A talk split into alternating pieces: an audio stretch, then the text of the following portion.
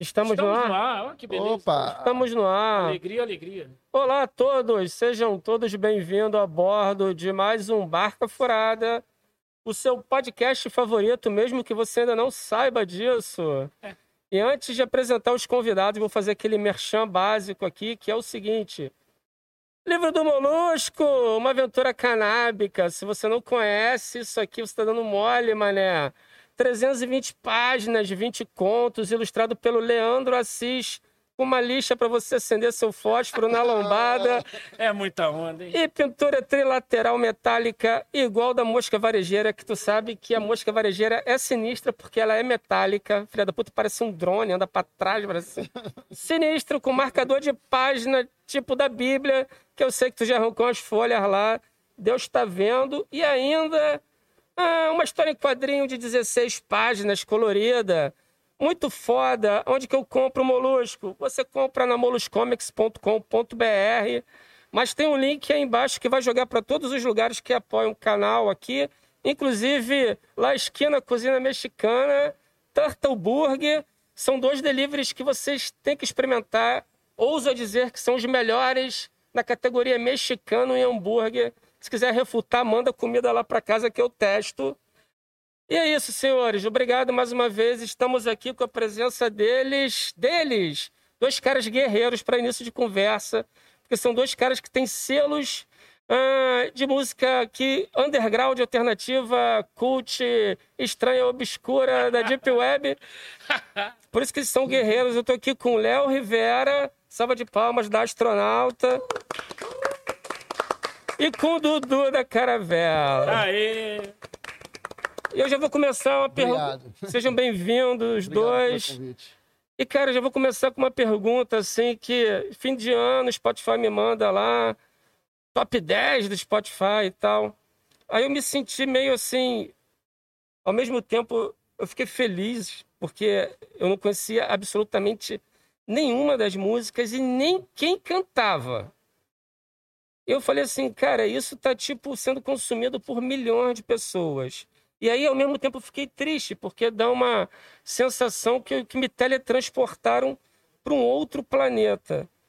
Vocês sentem isso ou vocês pesquisam tudo que está acontecendo e que está sendo consumido? Quem responde? Bom, você primeiro. Tá. Vai lá. Cara, é impossível é, pesquisar tudo. Que hoje em dia, antigamente, eu tinha é, esse hábito de tentar ler alguma coisa num jornal, numa coluna lá que tinha antigamente do é, Rio Fanzine. Eu via, caraca, que banda é essa que ele tá falando aqui na coluna, né? Assim, e, e, e- e atrás, assim, né? Mas hoje em dia, tá tudo muito pulverizado, assim, né? É, é loucura, mas assim, você, você vai atrás da banda que você gosta, através de pesquisa mesmo, mas é complicado. Você vai ver muita coisa, né? É, Mas tu já tem um norte definido, né? Cara, meu norte definido, antes da pandemia, era. Eu gosto muito de sair e para shows alternativos. Tá rolando show no, sei lá, vou chutar aqui, Garage, né, que seria antigamente, né? Eu ia para conhecer as bandas. Piu Piu e sua banda. Eu falava, ah, vou lá ver qual é. Aí chega lá e ficava, ficava. Cara, que show é esse? Abre, abre, abre parênteses, eu lembro de um show do Piu Piu de sua banda que teve na UERJ, na concha acústica, que o Piu Piu olhou pro céu e falou que assim, eu sou foda, eu vou fazer chover. Começou a chover. Que Ah, ele era foda. Aí ele falou, mesmo. caralho, eu sou paranormal. Fiquei bolado com ele. Falei, cara, Piu Piu paranormal. Esse é uma figura. Uma figura. Eu fui no show que ele tava todo enrolado com. Era só isso, ele pelado com papel Esparadrapo, todo. não é. tinha de esparadrapo É, também? tinha. É, É, rolava. é. Entrava de bicicleta, até as paradas assim. É. Então, eu sempre fui atrás de, de, de bandas e artistas que não estavam exatamente na mídia. Não que eu não gosto de estão na mídia, até gosto. Sim, Assim. sim, mas é fora da curva, né? É, exatamente, sempre procura isso, sabe? Mas é, é, esses 10 mais é, escutados, assim, de alguma forma vocês acessam também? Ou vocês são tão nichados no que vocês pesquisam que Cara, eu, passa batido. Comigo, até comigo, comigo passa batido mesmo, sabe? é, eu acesso por um motivo só. É porque eu, eu trabalho de- como DJ, né? DJ da night.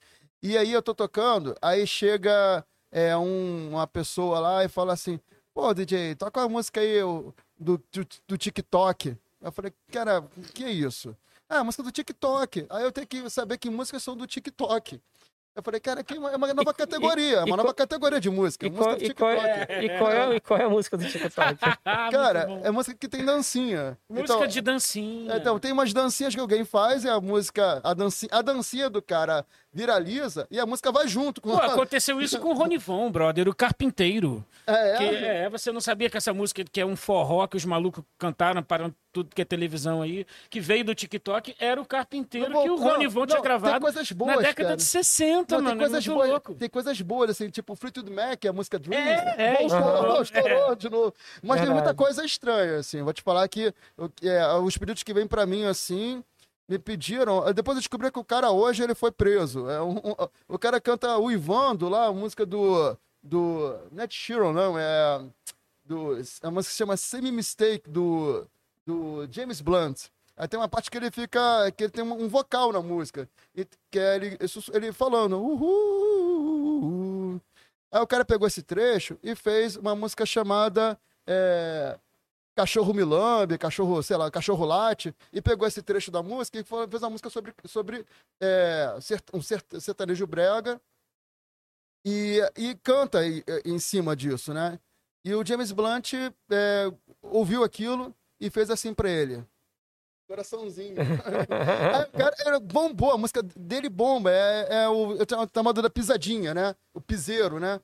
E eu fico, eu fico descobrindo essas coisas, não é porque eu vou no Spotify, é porque as pessoas que vão no Spotify estão muito mais antenadas e me pedem a música, eu fico tendo que pesquisar isso porque a pessoa me pediu, eu fico descobrindo, caraca, existe isso, eu não saberia, sabe? Eu não saberia. É o meu trabalho de DJ que, me- que me faz trazer o que tá de novidade aí. Se não fosse, se eu não fosse DJ, eu ia estar perdido, assim. É só, é só no meu nicho mesmo, de ir no show do... É, eu acho que ser DJ te ajuda muito a- a, é. chegar nessa galera que te pede música, porque é Uhum. uma merda pedir música pra DJ, devia ser proibido isso. Mas ao mesmo tempo, já que você é DJ e que as pessoas te abordam pra te pedir música, você aprende com esses pedidos, Muito, mesmo muito, que você não os use, digamos assim, na pista naquele momento. Ou até use pra agradar aquela pessoa que te pediu ali e tal. Tem DJ que é mais maneiro, assim, vai lá e faz. Agora tem outros que nem aceitam, né? Tipo, mas por outro lado, é é legal isso. Eu nu- nunca tinha olhado por esse lado, sabe, Dudu? De, de como que você também aprende esses hits do momento quando você tá ali e ainda que te pede alguma coisa. E aí era uma música do TikTok da dancinha, entendeu? Agora, sinceramente, pra mim é um mundo meio paralelo, né, cara? Porque a gente não é bem daí, né, que a gente vem. Eu acho, pelo menos falando por você um pouquinho, mas porque eu conheço a tua história também de ligação com a música, né? E de, de ser músico e tal. E a mesma coisa comigo um pouco, porque eu venho do jornalismo musical, né? Eu fui repórter da Bis e colaborei com o Magazine, backstage, não sei o quê, e ali isso me levou depois para a indústria da música. Então eu acho que se você olhar por esse lado, você como DJ, hoje tendo essa possibilidade assim de alguém chegar e te mandar essa letra, pô, tem essa musiquinha aqui do TikTok da É, do- dancinha. Do popularesco, é, eu vou Eu tô menos né? atualizado que É. o Dudu, por exemplo. Eu confesso, numa boa, assim.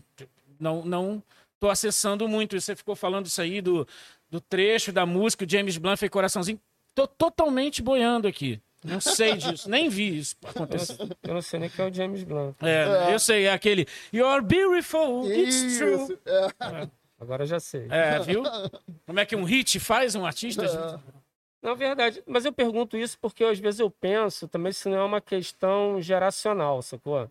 Porque, por exemplo, a gente meio que, assim, pelo menos comigo, eu não trabalho com música, eu me sinto às vezes tipo assim, pô, será que eu tô ficando aqueles caras que só achava que o que rolava era o que ele curtia na época? Jimi Hendrix, Mas, Creedence. mas aí que tá, mas a época que eu, mas na época que eu curtia não, porque eu sempre curto música, mas desde sempre eu nunca acessei isso, eu nunca fiz questão de ficar parado na frente da TV vendo programa de auditório com gente tocando, não é uma parada que me atrai. Então eu me alieno assim, mas sem nenhum tipo de julgamento, não, Claro. porque eu trabalho como escrevendo, então às vezes isso pede, sei lá, ah, vai ter um, um- uma virada de palco, alguma coisa assim, tu tem que botar uma música ali enquanto tá rolando o negócio. Cara, e a galera que escreve comigo tá mega ultra antenada. E aí É. quando eu vou ler, eu falo que assim, caralho, que porra é essa, velho? aí vou eu lá no Spotify olhar, escutar, eu falei, caralho, nunca ouvi essa parada. Aí eu fico assim, pô, será que eu tô ficando esse cara chato, brother? Que tô me fechando ou eu sempre fui fechado? Eu chego à conclusão que eu sempre fui fechado. Mas é uma é uma é um pensamento que todo mundo tem, eu acho. Por que, que eu acho isso? Porque tipo muita gente hoje ainda tá fechada na, na, naquele rock clássico tradicional. Até porque, se você olhar bem, assim, falando mais do gênero rock, tá? É, não houve muita renovação, acho que desde a Pitch pra cá no Brasil, assim, só para começar. E lá fora também, não sei. Eu acho que, assim, Não, não mundial, não. talvez desde o Nirvana, mano. Eu não sei direito se é isso. Posso estar falando besteira aqui. Desculpem se vocês não concordam, mas eu acho que é um pouco por aí, cara. O rock, ele é aquele velho Fred Krueger, né? Daqui a pouco ele surge de novo aí uma história muito louca, tipo aconteceu com o Nirvana nos anos 90, e as pessoas falam, caralho, mas o rock and roll, não sei o quê. E no Brasil a mesma coisa, cara. Desde Rita Lee, Pete, tudo. Eu acho que, falando desse gênero especificamente, óbvio que eu não trabalho só com esse gênero, mas é, o rock and roll precisa renascer muito, assim. Eu acredito demais na força do Fred Krueger do rock and roll, do rock and roll brasileiro, e não aquele rock and roll festinha. Não tô falando de RPM, não. Tô falando de Legião Urbana mesmo. Né? De coisas que tem conteúdo. Cazuza e tal. Barão, né? É, por aí, assim. Mas você diz numa escala nacional, né? É, coisa- lógico, não, não. Fenômenos locais, hoje em É, dia, eu acho que nem acho existe muito, né? Porque desde a globalização, assim, da internet e tal, eu acho que os fenômenos locais, eles Então, existem. Mas... Mas, é bem, bem Eu acho que o menor, rock, assim. o rock roll atual, ele tá no seu lugar, que é um lugar até muito bacana. Ele tá no underground. É, é o lugar dele, original, né? Verdade Lugar mesmo. underground. Falou Assim, tudo. em algum momento, eu acredito que você- vai acontecer esse Krueger que ele tá falando. É. Que vai acontecer um Los Hermanos, que é uma banda super underground, ninguém diria Los Hermanos, e, e, e virar um. É, pra é quem viu Los Hermanos grande. tocar no É. Bukowski pra, sei lá, É. 15 no pessoas. Ballroom, né? É, Ballroom pra mais gente, mais 300. Sempre vai ter. Acho que a, a ideia é a seguinte: tem que ser original. O cara tem que ter a sua própria verdade e transmitir isso na sua música. E, cara, e, e ser perseverante mesmo, assim, fazer aquilo que gosta Pô, mesmo. eu tô me sentindo velho aqui. Vocês estão me fazendo lembrar que eu vi o Planet Ramp no Garage E Plant Ramp, pra, sei lá, Rafa, 30 pessoas ou menos e o Los Hermanos no Bukowski quando era... Pô, em Botafogo sempre foi, né, o Bukowski. Mas, assim, no outro lugar em Botafogo, que não é onde é agora... Mas, porra, realmente, Los Hermanos, pouquíssimas pessoas na plateia, né? Se você parar pra pensar, ó, eu vou falar duas bandas aqui. O Rapa é, e Raimundos. Falou do Plant Ramp também pode Raimundos ser. também. Cara, são bandas que são fora da curva. Porque eles estão. Eles fizeram o que eles fizeram é, fora da, do- do- da forma tradicional que seria para um rock, entendeu? É, então, eu acho que eles conseguiram destaque porque eles se mostraram como eles eram. Ah, o Chico Assim, Science também, Chico né? Pô, Chico Science, Science, é. pra mim, é... Cara, nem Mas- sei o que falar do Chico Science. Mas eu sempre vejo algumas bandas que- Genial. Que, às vezes é, ficam ali. Por exemplo, o The Fala. The Fala explodiu um hit. Normalmente Flor- Flores. Cara, isso bem lá atrás. Não, bem lá lá atrás. Eu digo o último, que do funk. Miami, Ah, Miami é, Funk, é, é. lá. É. Então, explodiu um hit. Ficou, Popozê da rock and roll, né? Popozu da Rock and Roll, É, bem lembrado. ficou. Cara, todo mundo no Brasil conhecia. Né? É. Mas é tipo aquele voo da, da- da- da- do peixe voador, né? Voa, todo mundo vê. É, e... One Hit Single, One Hit É. Single. Não. E era uma banda que já com uma estrada fodida e uma puta banda. O The Fala, cara, é uma das melhores, assim, na minha opinião, Mas acho que o The Fala, cara. banda em originalidade. Eu assim. adoro, o Educar é fantástico. É, mas que o, o negócio do The Fala é o seguinte: cada disco do The Fala é diferente um do Tocou outro aqui? Já tocou aqui? Maneiro. Tocou aqui, é? Olha só. Que bom. Ah, Ó, The Fala já tocou no La Esquina, mano. Olha. falta voltar aqui pro Barca Furada, hein? Pode crer. Porra, o Educar pra vir aqui que ele vai adorar, mano. Cara, imagina. É. Porra. Eu entrevistei o Educar já, foi muito maneiro. Acho muito foda. Então, eu acho que o The Fala, ele tem essa parada assim, cada disco do The Fala é uma coisa completamente diferente do outro, assim. Então, e é pra ser assim mesmo, assim. É, então, quando ele pegou aquela do, Popo- da Popozuda que eles fizeram, era que ele falou, é um É um Miami Bass aquilo, cara. Aquilo estourou na época. é, um porque tava bombando o Miami Bass também. Ele pegou um pouco dessa onda, saiu distribuindo pela Sony. Obviamente, uma multinacional não tá brincando e estourou. Mas foi o One Hit Single. É. De fato. Mas assim, sinceramente, maneiro aquele One Hit Single. Mas antes e depois O Edu Caiu de Fala é muito maior do que isso. Ah, Sim. lógico. É, então, assim, pra mim tá lá na. na- Top, top. Não sei que bora Ah, tipo do caralho, Júpiter né? Maçã, Isso. tipo Vander Wildner, é. Isso, isso. puxado. São pessoas geniais, cara. É. Sabe? Tá no. Tá no... é numa Tá no outra. panteão, né? É. Panteão de É uma, outra, grandes. é uma outra frequência o Os negócio. é- grandes do underground. Tem muito an- grande, grande do É. underground aí, né? Sim, sim. Não, total, cara. Porra. E, pô, o próprio Chico, né? Que o Chico Sainz é um cara que, mano, visão tandera, né? muito, Tipo, muito.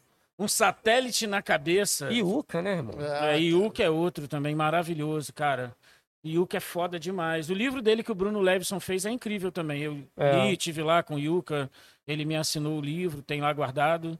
E eu acho o Yuka incrível. Nossa, o Yuka, porra, as letras dele, o que ele representou depois como ativista, é...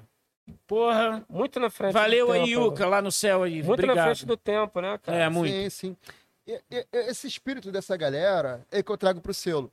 Assim, é porque eu imagino, esses caras são referências para mim que vocês estão citando. Porque é o que eu falei, eles têm a sua, eles são originais, cara, assim, na sua época, talvez eram coisas diferentes do que se fazia e se, se se destacaram por isso. Claro que teve muita gente que também era original e não conseguiu, sabe? Eu sei disso.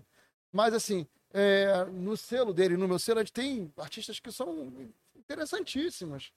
E eu acredito que na perseverança deles, cara, eu acho trabalhando certinho, assim, e eles fazendo shows, circulando por aí, agora que tá dando uma refrescada na pandemia, algum momento esse negócio vai virar pra eles, assim. Não falo que for pra todo mundo, assim, mas acho que um dali vai despontar, o outro vai despontar, sabe?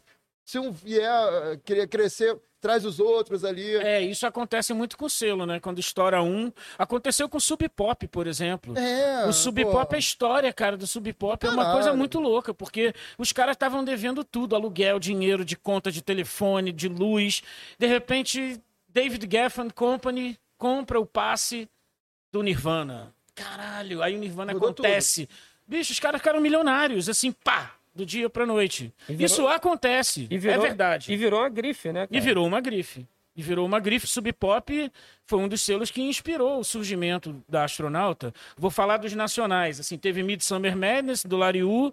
Mas antes mesmo do Midsummer Madness, teve do, do Calanca, Calanca, meu né? amigo querido que eu amo, é, Luiz Carlos Calanca da Baratos Afins. um dos primeiros selos independentes do Brasil, que é loja também na Galeria do Rock até hoje, mais de 30 anos. E, tipo, o cara lançou, é, relançou, ele conseguiu a licença dos discos dos Mutantes, que pertenciam, naquela época, Polygram, é, para poder reprensar uma tiragem de mil de cada um, Olha vinil, nos anos final dos anos 80. Então, assim, Calanca, você realmente, quando eu encontrei com ele recentemente, eu fui a São Paulo ver a exposição da Rita Lee, e eu encontrei o Calanca que eu passei, que eu sempre que eu vou a São Paulo, eu faço uma reza lá, né? Aí eu falei, pô, meu ídolo maravilhoso. Então eu fico nessa vibe com o Calanca, com certeza, porque ele é top. E assim, porque foi um dos primeiros selos com essa visão da gente. De tipo, cara, vamos resgatar trabalhos incríveis, relançar se for preciso, ou vamos lançar alguém muito novo, muito diferente, ou que tenha uma linguagem diferente. É, buscar uma curadoria artística de excelência, né? De, de, de, de propriedade. Não necessariamente, ah, vamos lançar, vamos juntar todo mundo e lança aí, enfim industrialmente total. Não nada contra a indústria, pelo amor de Deus. Antes daqui a pouco vão dizer que eu estou falando mal da indústria. Logo eu, que sou parceiro de, de, de grandes multinacionais aí, com a Warner, né, Universal. Então, assim, eu, não é isso. Eu, eu acredito que cada um tem um jeito de fazer as coisas. Né? Enquanto a Universal, a Sony, a Warner, elas estão preocupadas lá com seu elenco major e tem que tocar para frente A gente está na vanguarda, a gente está na vanguarda. A gente está trazendo o que vai ser É, daqui tá a na 10 vanguarda. anos. Então, mas eu acho que a, a, a grande importância, o grande mérito que, a, que os selos independentes têm, cara, é exatamente já fazer a curadoria, né, para quem gosta de ouvir o som, e tu já pegar e, e- e ter o feeling É, de falar que assim, é o cara, grande lance, é o filme. essa é a banda, sabe? Tu fala, cara, descobri uma coisa e confiar muito no teu feeling, né? Porque tu tem que ter umas referências, então assim, é um trabalho que deve ser muito bom de fazer, né, cara? Vocês, os dois ainda escutam vinil? Eu escuto, eu tenho vinil na sala é, da minha casa, eu tenho coleção de tudo que eu gosto em vinil. Tenho fita cassete, todos os formatos, assim, comerciais eu tenho. Eu não tenho, tipo assim, é, ADAT, essas coisas mais de produtor de Cassete, estúdio. viu? Cassete eu tenho. Eu Cara, não tenho eu- ADAT, eu não é. tenho é, MD, é, mini disc, essas coisas bem Betamax, assim, essas paradas assim eu não tenho não. Mas eu tenho, conheço pessoas que são pesquisadores aí, até conhecidos, notórios, que os caras compram equipamento para poder rodar tal parada. Eu tenho uma entrevista feita numa mini fita cassete daqueles gravadorzinhos dos anos 90 que você não acha mais em lugar nenhum, com a Baby Consuelo, que eu tô desesperado pra, pra transcrever e não consigo, porque é uma fitinha desse tamanho. aí Ah, ninguém sei tem essa que- porra desse aparelho, mano. Como é que eu- É, é a mesma, é a mesma fitinha que pega, tu pode procurar isso também. Era de, secretária era de secretária eletrônica. eletrônica, isso mesmo. Fitinha de secretária eletrônica dos anos 90. Cara, Se você uma estiver me ouvindo, me eletrônica. ajuda, que eu quero transcrever as minhas entrevistas. Compra uma secretária eletrônica. É, mano. daquela dos anos 90, né? De 92, né? É. Vai rodar direitinho. E você, Dudu? Curte vinil? Muito, muito, muito. Mas, é, cara, tem tem uma história triste, né? É, o meu- a minha coleção de vinil, cara, assim, eu, quando era moleque, eu, assim, eu não, eu não. Dinheiro, assim, meu pai me dava dinheiro pra comprar não sei lá o quê, eu pegava o troco e ficava. E eu fazia Ia- ia muito isso juntando. no recreio. Aí, cara, tinha uns sebos, assim, assim, na, na, no centro da cidade, que o vinil era mais barato. Porque os vídeos que eu queria eram muito caros. Eu queria. Eu, eu falando de moleque, assim. Eu chegava na. Tem uma loja, quem é do Rio de Janeiro, conhece o Rio Sul, né? O shopping ali. Então tinha uma loja lá muito foda. Hi-Fi. Hi-Fi. Ah, moleque! Eu Eu frequentei muito essa Eu loja. ia lá na loja, eu ia pro Rio Sul. Cara, eu, eu, eu ia só para aquela loja, aí eu já conhecia o vendedor, né? Assim, aí posso escutar esse disco aqui? Aí eu botava um disco que, eu, que era caro pra caramba na época, sei lá, o álbum duplo do, do Simple Minds, ao vivo. Aí eu botava e ficava escutando. Don't you forget about me. Eu escutava no rádio, mas aquela versão ao vivo eu achava do caramba, né? Aí o cara, pô, você não pode ficar aqui no- na, na, na loja. Tinha uma, tinha uma, tinha uma cabine, né? Que você bota com, com o, o, o, o, o- a vitrola, né? E você botava o fone de ouvido como esse e ficava Uhum. escutando pra você comprar o disco. Tava, É, mas só podia ficar uns 10, 15 minutos. Você É. queria ouvir o disco eu inteiro. ia o disco inteiro. Aí era expulso da loja toda hora. Duplo. Assim, é. Mas a minha história triste é o seguinte: eu, eu, eu fui comprando meus vinis, eu tinha, não muito, assim, tinha uma coleção de uns, cara, acho que uns 200 vinis, assim. Aí ficou é, é, em casa, né, assim. A minha irmã foi, Sandra, tá, me, tá me vendo aqui, jogou todos, deu meus vinis todos, assim. Aí eu fiquei sem nenhum. E até agora, assim, né, eu tô, eu tô recuperando a minha coleção. O primeiro que eu comprei nessa retomada foi num, num- na- numa feira de vinil chamada Giramundo, o primeiro que eu comprei, que era um- uma reedição do primeiro, é, um compacto é, da banda chamada O6. Essa banda depois virou Os Mutantes, né? Que é, é, é- é antes dos Mutantes, então eu comecei por ali. Então, É, é a pré-história dos mutantes é o 6. é, é, ou seja, eu achei lá, cara, comprei ali. ó. O preço que foi lá, pum, paguei. E aí tô começando do zero ali, tô começando aos pouquinhos você ali. começou bem com Comecei esse compacto. bem, é. Eu não tenho Pô. esse compacto. É, eu, eu fiz uma coisa na minha cabeça, eu mas você pegar... comprou a reprensagem. É, reprensagem, Claro, reprensagem, porque é, tem reprensagem. Pouquíssimas unidades da época. Não, na, na época era é muito difícil conseguir. Não, não tem. É quase que impossível mesmo. É. Então eu tô com essa ideia, assim, de pegar o primeiro é, é, vinil de cada banda, assim, que eu gosto, assim. Eu artista pop também. Eu quero pegar o primeiro, do, assim, do Michael Jackson na carreira solo. O- Não, eu quero comprar aquele. eu quero comprar o, o Please Please Me dos Beatles. Eu, tô com essa maneira de fazer o primeiro de cada um. Pra, Pode tipo assim, como se fosse um recomeço, assim, saca? Maneiro isso. Eu, na verdade, eu costumo colecionar só também os artistas que eu tenho mais ligação. Então, vamos dar um exemplo. Assim, eu tenho, obviamente, a coleção de vinil dos Mutantes, da Rita Lee, do Tutti Frutti, da Rita com o Roberto, no caso, né? Tutti- toda, todas as fases da Rita. Eu tenho Beck, eu sou apaixonado pelo Beck, então eu tenho tudo do Beck em CD, já é uma outra época. Mas vinil eu compro desde pequenininho não da Rita Não Lee. deixar de fazer piada, né? Eu também sou apaixonado por Beck. Não, não, eu gosto de todos os backs, mas a questão não é só o back. É o fato de, de ter também naquela época. Do, Beck do- é muito conceitual. Ele é muito né? conceitual Ah, e tem uma coisa que é muito legal na, na época, nos anos 90 e meio até meio de 2000, que os singles eh, do Beck saíam muito diferentes na Europa, Estados Unidos e Japão.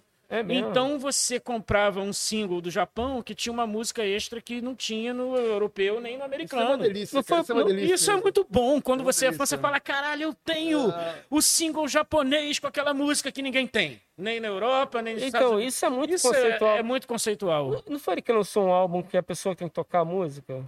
Cara, Beck lançou um álbum que a pessoa tem que tocar a música, eu não É. lembro. Eu, eu lembro de uma coisa Então, de então, botar então, partes de remixes para as pessoas fazerem, baixar numa época meio pré-internet, tipo quando um pouco depois que o David Bowie também foi um cara muito É, avant-garde né, nessa parte. Bjork também tem umas Bjork. pegadas bem É, loucas. É, mas eu acho que um dos primeiros, de fato, foi o Bowie a acreditar nessa coisa do, da venda do, do, do, do, do- fonograma mesmo, da Wave, né? Enfim, sei lá, ele, ele tinha uma coisa que ele tinha um site que era db.com, que você baixava as músicas lá, ele fez acordo com as gravadoras, aí tinha obra de arte dele também, artista plástico. Cara, enfim, David Bowie aprontou, né? Não preciso É. nem dizer, todo mundo até, aqui sabe. Até, até pra morrer ele aprontou, Até né? pra É, morrer ele morrer. aprontou. O fato é, é, eu tenho isso, eu tenho coleção de CD e vinil do Bowie, é, tenho do Ney Mato Grosso, que eu amo Ney, Ney é foda. E tem umas coisas assim que realmente eu quero pegar o vinil e falar, putz, agora eu quero uma ouvir delícia, essa né, música cara? em É. vinil. Cara, tem um negócio Não tem nada vinil, igual. É, o negócio do vinil que eu acho maneiro é que é, é, a tecnologia do vinil é uma tecnologia que você pega o vinil, você olha, você sente o cheiro, você tira de dentro, tem aquele plásticozinho maravilhoso ali. Pô, Aí vinil você- é foda, cara. Tem um cheiro ritual. do vinil. Você é. bota na- ali no, no toca-disco, ali, você pega a agulha, põe ali. É todo, é todo você tá manuseando o negócio o tempo Gratidão todo. infinita. E você escuta. É, é assim, é muito raro você trocar aquela música que você não quer, você até pode pular, mas Eu deixo o você deixa, é, exatamente, deixa o disco inteiro rolar o lado A, aí você troca ali, escuta o lado B. É, isso isso é, é uma outra relação com a música. É, e tem a coisa do lado B, normalmente ser mais de fato o lado B, né? Servir como lado B de fato. E o conceito que você está analisando o disco como álbum e não como música, né? O problema é que depois do CD com shuffle, random, essas porra assim. É, mudou tudo, mudou, mudou a é, você, eu já. Não, mas hoje tem uma coisa, desculpa te interromper, mas, cara, uma parada sinistra chamada skip rate, que é quando a pessoa pula a faixa porque tem um silêncio no meio da música. Às vezes o silêncio no meio da música é conceitual, cara. Aí é? a pessoa tá ouvindo ali, tipo, tem 10, 15 segundos, a pessoa é tão ansiosa, a gente vive numa geração tão ansiosa, as pessoas são tão malucas, que, tipo, você não consegue você- ouvir uma música que o violão soa, tipo, plain. Aí fica um silênciozinho assim, de 3 segundos, a pessoa skip rate. Isso é o fim da picada. Você não faça skip rate. É ridículo É, fazer skip Imagina o rate. cara ouvir é, Start to Heaven, o cara não É. vai ouvir aquela introdução toda. Mas é o seguinte, você falou uma coisa que é bem interessante. A retenção de atenção. As pessoas cada vez têm menos atenção. Então, que na primeira, dizem que nos primeiros oito segundos da música, tem que prender o cara ali. Aí mudou tudo. Aquele É que nem foto no Tinder, né? Você viu, achou a merda, você... É. Exatamente. Passo. É, o, é o- o vinil não tem isso, sabe? O vinil você, é, você bota o, o, sei lá, Dark Side of the Moon do Pink Floyd, você quer ouvir aquele sino, aquela badalada toda antes de começar a música, sabe? Tu, tu- tu quer ouvir aquele negócio todo. Agora, o que mudou, acho que quando mudou para CD, já deu uma, uma, uma, você já teve o, o, o- a, podia trocar a música, fazer o skip, né? Aquela introdução toda, você trocava a música e tal. E foi piorando cada vez mais até chegar nos dias de hoje. Aí hoje em dia, se, se a música não, não pegar de primeira, o cara troca. Bicho, eu tenho uma playlist que é o Mol Chapante, lá no Spotify, se você não segue. Eu sigo. Segue Mol Chapante? Sigo. Há muito tempo. Então, vou Chapante seguir, tem, tem tipo, sei lá, cara, acho que 200 horas de música, sei lá, tem música pra caralho naquela porra. Mas assim, quando me perguntam, falam que assim, ah, não tem nada sendo novo. Eu falei, pelo contrário, tá sendo coisa nova todo dia, brother. E é por isso que os selos independentes são mega fundamentais. Porque, cara, é, se você pesquisar, eu escuto hoje atualmente muito mais banda underground do que banda que eu digo assim, que não tá no mainstream, que tá lá no, no- na deep web É. da, da, da música. Sim, sim. E eu acho muito foda. Então eu faço uma descoberta que eu fico todo feliz, brother. Sabe? Tipo, parece que você tá escavando e tá descobrindo coisas. Né? E essas plataformas digitais, eu conheço uma galera que é mais purista, odeia essa coisa. Odeia o Spotify, odeia a parada. Eu já não odeio, eu já acho foda. Eu já acho bom, porque eu sou um nerd, eu gosto de tecnologia. Por mim, o Google pode me analisar e quando eu pensar em fome, ele aparecer para mim uma promoção. Melhor, né? Eu não me importo, eu não me importo mesmo, sério mesmo, foda-se. de boa, de boa. Eu acho que é isso, cara. Isso É- dinamizou o mundo muito, né? É, eu acho que quando ele pode, pode olhar meu mood aqui, ah, pô, o Molusco tá boladão, vou botar um Tim Maia É. pra ele. Sabe? Beleza, eu acho que pode fazer. E esse que é o lance, porque ele já tá te lendo, essas plataformas já estão te lendo, já estão te jogando coisa muito em cima do que você escuta. Então, cara, tu vai abrindo um leque de possibilidades. Uma coisa que mudou também que eu acho é o seguinte: nas casas, nas salas, né? Você tinha, você comprava um 3 em 1. Né, Antigamente vendia, né? Eu tenho ainda. É. Aí tinha duas caixas gigantescas que você tinha que arrumar um espaço na sala para acomodar e ficar enfeitado, né? Harmonizado com a sala inteira. Então, a- o som fazia parte da, da sala. A sala é, é o coração da casa, né? É, e, e hoje em dia, o Spotify, não tô criticando assim, né? Eu só tô falando que como as coisas mudaram. É, é- é você faz tudo num celular. No, no- naquele fonezinho, naquele bran- fonezinho branquinho ali tem. Ali a caixa de som que ficava na sala é aquele fonezinho, cada um tem um seu, escuta ali. É legal? É, mas é di- diferente, assim. Mas, mas aí eu acho que entra também o lance da, da, da geração nova, de repente ela não ter experimentado um setup de áudio. É verdade. É. Eu ia fa- falar isso. Porque já vem escuta, tá acostumado a escutar no notebook, no computador, aí vai chegar, vai pegar aquelas caixinhas da JBL com Aham. Bluetooth, Justamente. vai botar e vai acostumar com isso.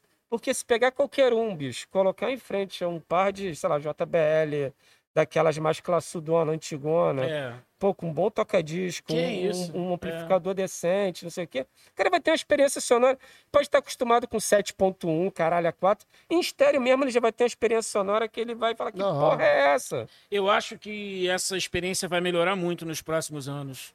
O Tidal mostra isso, algumas plataformas que estão melhorando a experiência sonora. Todas- Eu não entendo nada dessa porra. Eu apenas eu apenas vejo assim movimentos das pessoas que eu conheço da indústria comentando como que vai dar um salto assim de qualidade no É. áudio, no streaming, né, nos É. próximos anos aí. É, É, o que parece. Pare- parece que a Spotify anunciou no final desse ano botar a- o catálogo dela todo em high resolution. assim. É, tô sabendo disso aí também. Aí, obviamente, deve dar um pump no valor, né? Deve criar um pacote É bem possível. É. Mas aí é esse lance começa a te gerar experiência. Só que a molecada ainda, a experiência de, de alta resolução vai ser naqueles fonezinhos que vem no celular. Mas, cara, se você analisar uma coisa, que eu acho que Dudu, eu e você somos mais ou menos da mesma época, a gente vai poder analisar uma coisa bem legal aqui, que é o seguinte.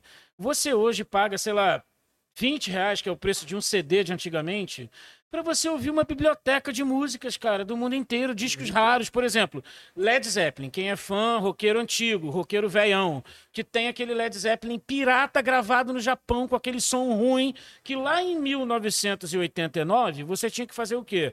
Mandar vir um disco de vinil pirata do Japão, que ia chegar um mês depois, podia chegar quebrado. Você pagou uma fortuna por aquele vinil. E aí, quando chega, você grava em várias fitas cassete para dar para vários amigos seus, amigos, né? roqueiros.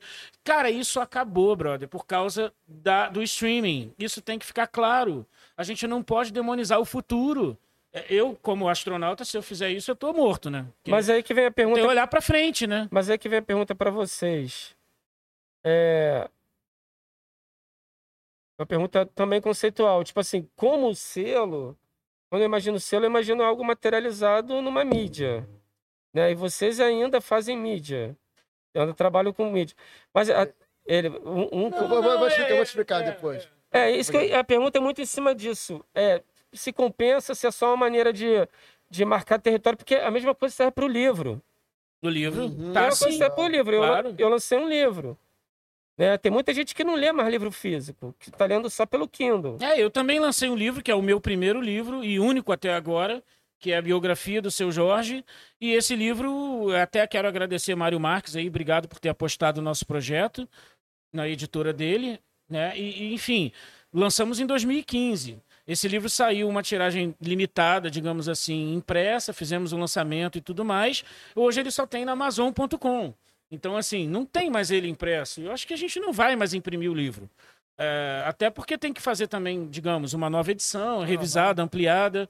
E, e, tal. E isso que você está falando de livro é uma coisa que eu hoje vejo. A pessoa está querendo ler aquilo que eu escrevi, eu mando ela para Amazon.com. Eu não. É, então, tem físico, entendeu? Eu, eu mesmo várias para música, né? O, qual é o objetivo hoje de, de se prensar um CD?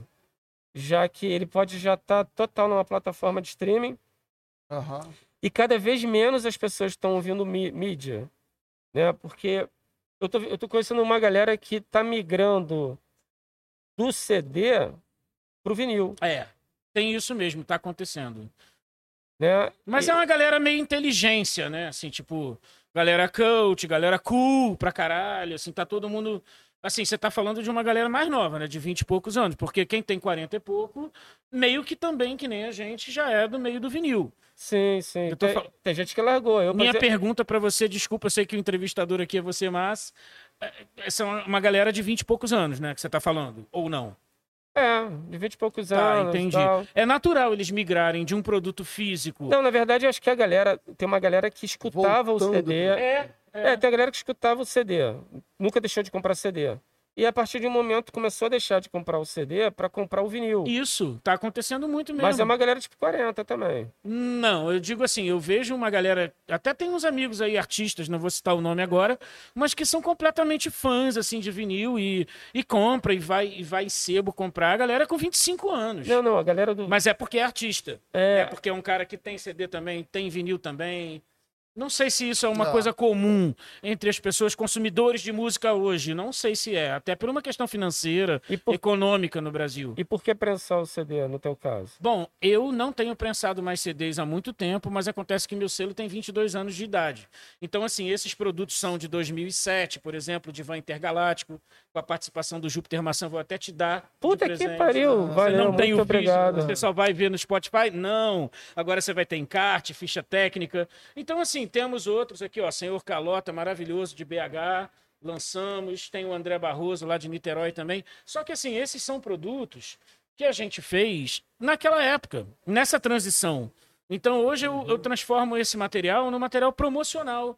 Eu transformo ele num collector's item. Assim, se o cara, pô, muito fã do Júpiter Maçã, ele vai querer ter uma faixa obscura do Júpiter, gravada numa banda de Niterói, numa situação completamente adversa essa é a verdade, mas que deu tudo certo. Gostamos de adversidade. Pois então, assim que a gente trabalha, né?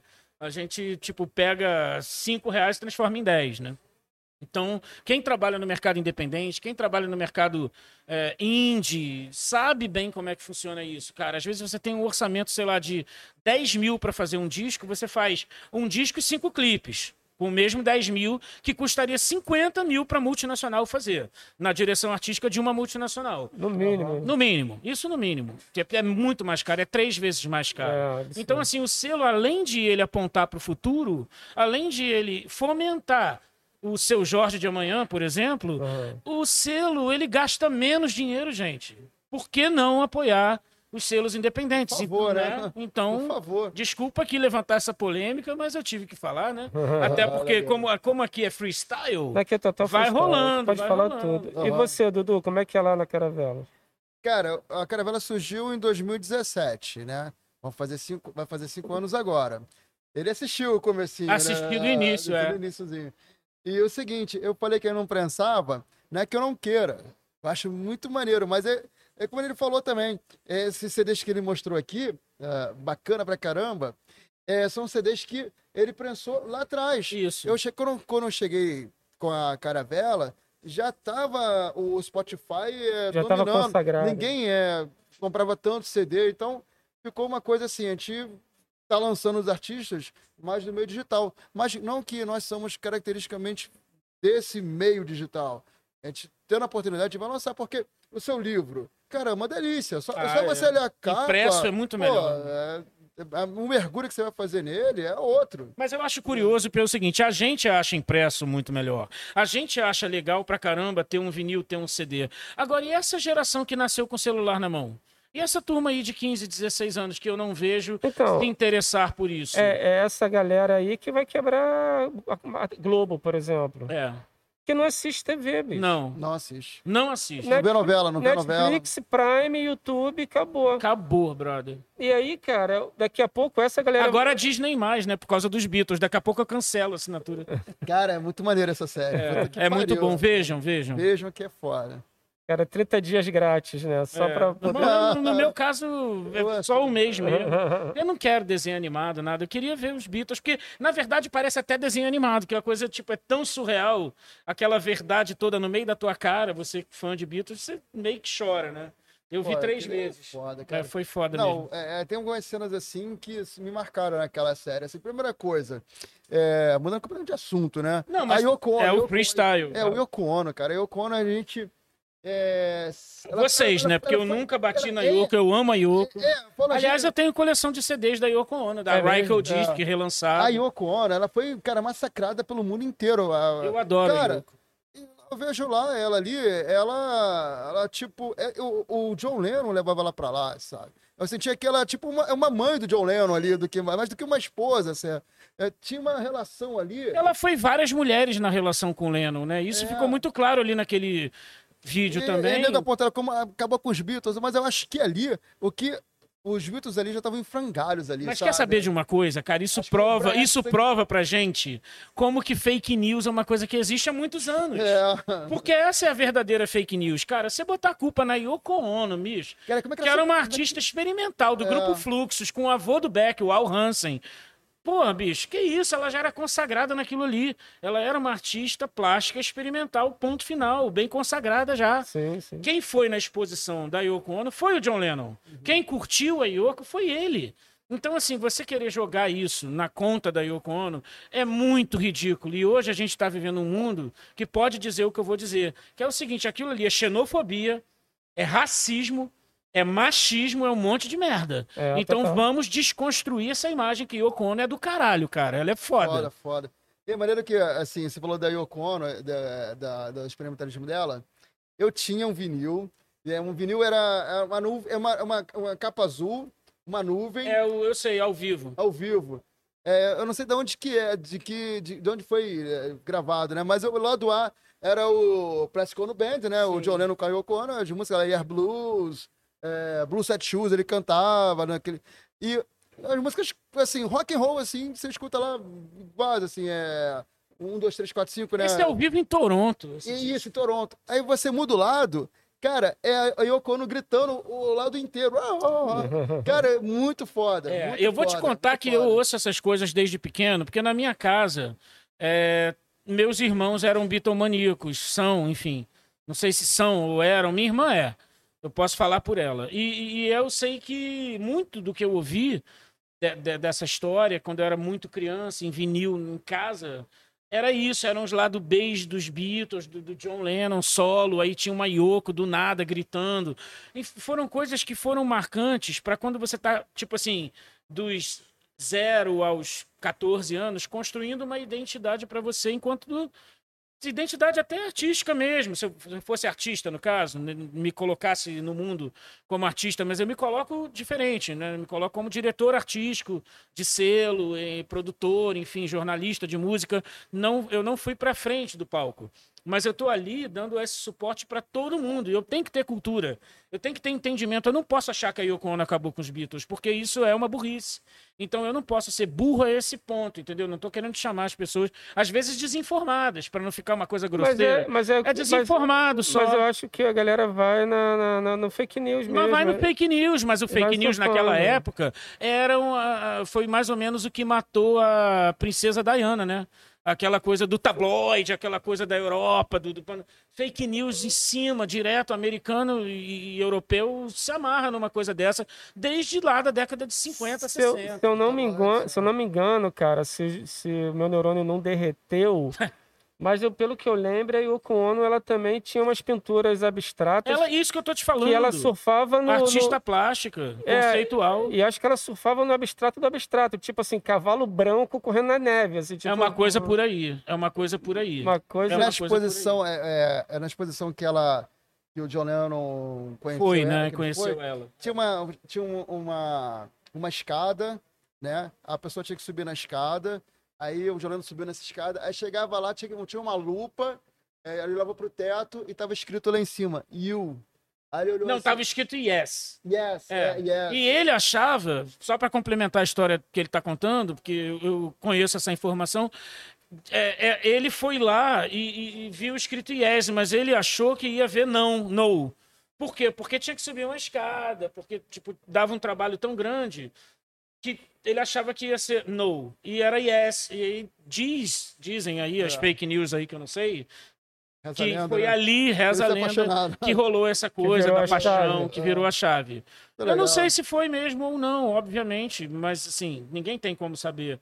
Mas o que dá para entender disso é que se ele viu uma mensagem otimista, quando ele esperava ver uma mensagem pessimista, isso mudou a cabeça dele ali. Parece, se fosse eu, acho que eu, eu me identifico muito com o Lennon, eu sou muito fã dele, É, então besteira. eu Aí, o que Conan tá fez, certo. fez muito bem pro John Fez Lennon. O bem, John Lennon fez bem. muito. O John Lennon também, um casal fez bem lindo, pra ela cara. também, cara. É, lindo, Tirou ela um pouco lindo. daquela onda de, de fluxos, que era muito legal. Porque a, a Yoko, ela participava de um grupo de artes plásticas conceituais, daquela galera meio do Velvet Underground ali, do Nico Andy Warhol, tal. New, New É, York. Ela aham. veio do Japão para Nova York para viver no Meat Market ali, numa coisa Factory, meio... né? Na Factory não, porque ali a Factory era uma coisa meio do Velvet Underground Aham. e da, da, da Nico, do Andy Warhol. É, eu a Yoko, ela andava com o grupo Fluxus, que era o Ah, grupo do Al tá. Hansen, o avô do Beck Hansen, que vem a ser o Beck. O Beck. Né? Enfim, é isso. Que foda, né, Maneiro. cara? Isso eu não sabia, não. É uma história aí. Vivendo e aprendendo. Isso em que ano? Cara, isso década de 60, 66. E aqui a gente já tava com 67. os pirados do, do- do- dos Novos Baianos, possivelmente. Não, não, é muito 66, antes aqui. 67 aqui Acho que era era o 6, era é, 66. Era Caetano, 68, no não é, né? Mutantes É, foi em 68. É. Tropicália, né? Tropicália surgiu em Surgindo. 67 para É, por aí. 68 ali. 66 ainda era seminal, ainda era o 6, ainda eram A outros. Jovem Guarda mesmo. O Rony tinha- mesmo Rony- fez é, um é, disco, é, Mas dele. o primeiro disco do Rony Von é completamente imitação de Beatles, aham. é cover, assim, com, com versão, né, com letras e tal. Era bem fantochinho, assim. Ele só foi virar psicodélico depois que ele se rebelou contra o mercado e quis fazer um disco mais Ele- Ele, alternativo. teve uma oportunidade, ele deixaram ele fazer o disco que ele quisesse, né? É, e aí ele aproveitou. aproveitou e fez. Chamou o no Damiano Quebrando, É, Cozella. tudo, é tudo que o artista quer, né, cara? É. Alguns tinham que dar pesada pra conseguir isso, né? Que tinham que quebrar a porra toda pra É, conseguir. no caso, o Rony, da história que eu conheço dele, até porque eu ajudei a, a relançar em CD, hum, enfim, 2006, se não me engano, a Universal me chamou, aí eu fiz os textos, eu entrevistei o Rony, fui lá na casa do Rony, e a gente relançou em CD é, quase tudo que a gente podia naquela época, dos primeiros CDs dele que estavam fora de catálogo. É, óbvio, nessa época, 2006, ainda não estava como está hoje, né? Streaming e tudo mais. Então era em CD mesmo. Então saiu em CD e para eu fazer esse trabalho de, de curadoria, de pesquisa, a Universal me chamou, me contratou e eu tive lá na casa do Rony, conversei com ele, revivi todas essas histórias. Então foi muito legal perceber que o Rony, ele não era aquele cara do primeiro disco que cantava versão de Beatles, bicho. O que ele era era o cara que deu o nome dos mutantes. O que ele era era o cara é, psicodélico de alguma forma, que estava ligado ali no Damiano Cozella, no- naqueles é, é, é, maestros e pessoas, tipo o próprio Rogério Duprá, Duprá, mas que não trabalhou com Rony, que eu- se eu não me engano. eu Acho posso que até estar errado. Eu que não. Mas o maestro, eram dois maestros fodas, psicodélicos, dos anos 60. Do. Damiano Cozella, É, que trabalhou com, com Rony no disco, aquele dos espelhos lá, que quebra o espelho do Rony, que é foda, de 68. E o Duprá, que fez muita coisa com todos os tropicalistas. Gal, Gil, Caetano, Bet- Betânia, não lembro, mas. Betânia, acho que não. Acho que não, mas Gal, Gil, Caetano, com certeza, e Mutantes, sem dúvida. Muita coisa, dos dois primeiros discos, tem três primeiros discos, tem muita coisa regida, né, né, orquestrada pelo Rogério Duprá, que é um gênio, um gênio inesquecível. Todo mundo tem que conhecer a obra do Rogério Duprá. Que é um maestro, assim, que. É, tem também o Lani, aí a gente vai falar de cada vai puxando, né, o Tá assunto. puxando. Lani, guitarrista da Jovem Guarda, da Tropicália, né, que, que também gravou todos esses discos mais importantes é, da Tropicália, da Gal Costa, o Legal, Uhum. aquelas guitarras sinistras é, é do Lani, com Caetano, Irene, enfim, é, muita informação, né? Muita como gente diria, foda, né, de- cara? é, como diria o Mohamed, do Farofa Carioca, meu amigo, Mohamed Malok, um abraço se você estiver vendo aí. É, é muita informação, né? Muita informação. Agora, Uma pergunta eu quero saber de cada um de vocês. Ah, dos anos 80 para cá, Brasil, o que que você mais te chamou a atenção, Dudu, e o que mais te chamou a atenção, Léo? Que vocês ouviram e falaram que assim, puta que... Dos 80 ou dos 90? Vamos botar dos 90, porque como vocês são 90 não, contemporâneos, vocês são contemporâneos, É, é, vamos botar final, final Porque do... nos 80 final eu ainda era anos- meio fã é, ainda. é. Eu tava na transição de fã pra, pra virar alguém de 89 pra 92, assim. Então vamos botar de 90 pra cá. O que que pintou que vocês falaram? Puta que pariu, cara. Que coisa foda aqui no Brasil. Vou deixar ele responder primeiro, pra eu me comprometer menos. tá. Beleza, eu vou falar um pouquinho, cara, assim, da minha influência e tal. Porque no início dos anos 90, eu tinha. Eu nasci em 75, amanhã é meu aniversário, dia. Ê, parabéns pro Dudu! Até- meia- Meia-noite é meu aniversário. Então você Vamos- fazer os cálculos. E não- Vamos acender a velhinha. Opa! e não, tô esperando esse em momento. 1990 eu tinha 15 anos. Mas é um pouquinho antes disso. Cara, eu sempre ouvi coisas. é, Minha referência musical é meu irmão mais velho. Ele falava assim, pô, ele, ele era fã do Led Zeppelin, fã do Genesis, fã de várias bandas de, de rock progressivo e de rock dos anos 70. Então eu fui um garoto que eu escutei muita coisa fora que a garotada não escutava. E tem um amigo dele que me mandou uma fita pra mim, que o lado A, é fita gravada, né, fita cassete, que mudou a minha vida, assim. O lado A era o Nevermind the Bullocks do Sex Pistols. Eu nunca tinha ouvido. Assim, eu achei do cara. E, naquela época, você não conseguia escutar essas coisas com facilidade. E o lado B, ele botou o. Cara, deve ter tomado uma marretada É, na cabeça, é. Porra, Sex Pistols. Porra. E o lado B era que ele botou lá na fita, fita é, cromo, BASF é, 90, sei lá. Não tava o disco inteiro, mas tava boa parte do disco ali do King Crimson, aquele In the Curse of King Porra, Crimson. maravilhoso também. Cara, aquilo, aquilo derreteu meu cérebro, assim. E aí eu, assim, o King Crimson, é, assim, eu ficava achando aquilo tudo muito doido, né? E o Sex Pistols era aquela coisa, pô, rasgada ali, direto na ferida. E aquilo ali eu comecei a entender o que que era o, o- o punk rock, né? Então eu fui estudar o punk rock a partir disso. E eu, eu era, ao mesmo tempo, né? é Muita coisa acontecendo ao mesmo, ao mesmo tempo. Tinha um programa eh, de rádio chamado Beatles Forever que eu ficava ouvindo direto. Fluminense FM. É, eu ficava ouvindo direto o Beatles, porque tocava lá é, músicas. Eu nem sabia que o Paul McCartney no John Lennon tinha uma banda. eu nem sabia. Você vê que existiam os Beatles, que era um cara com um cabelinho de tigelinha.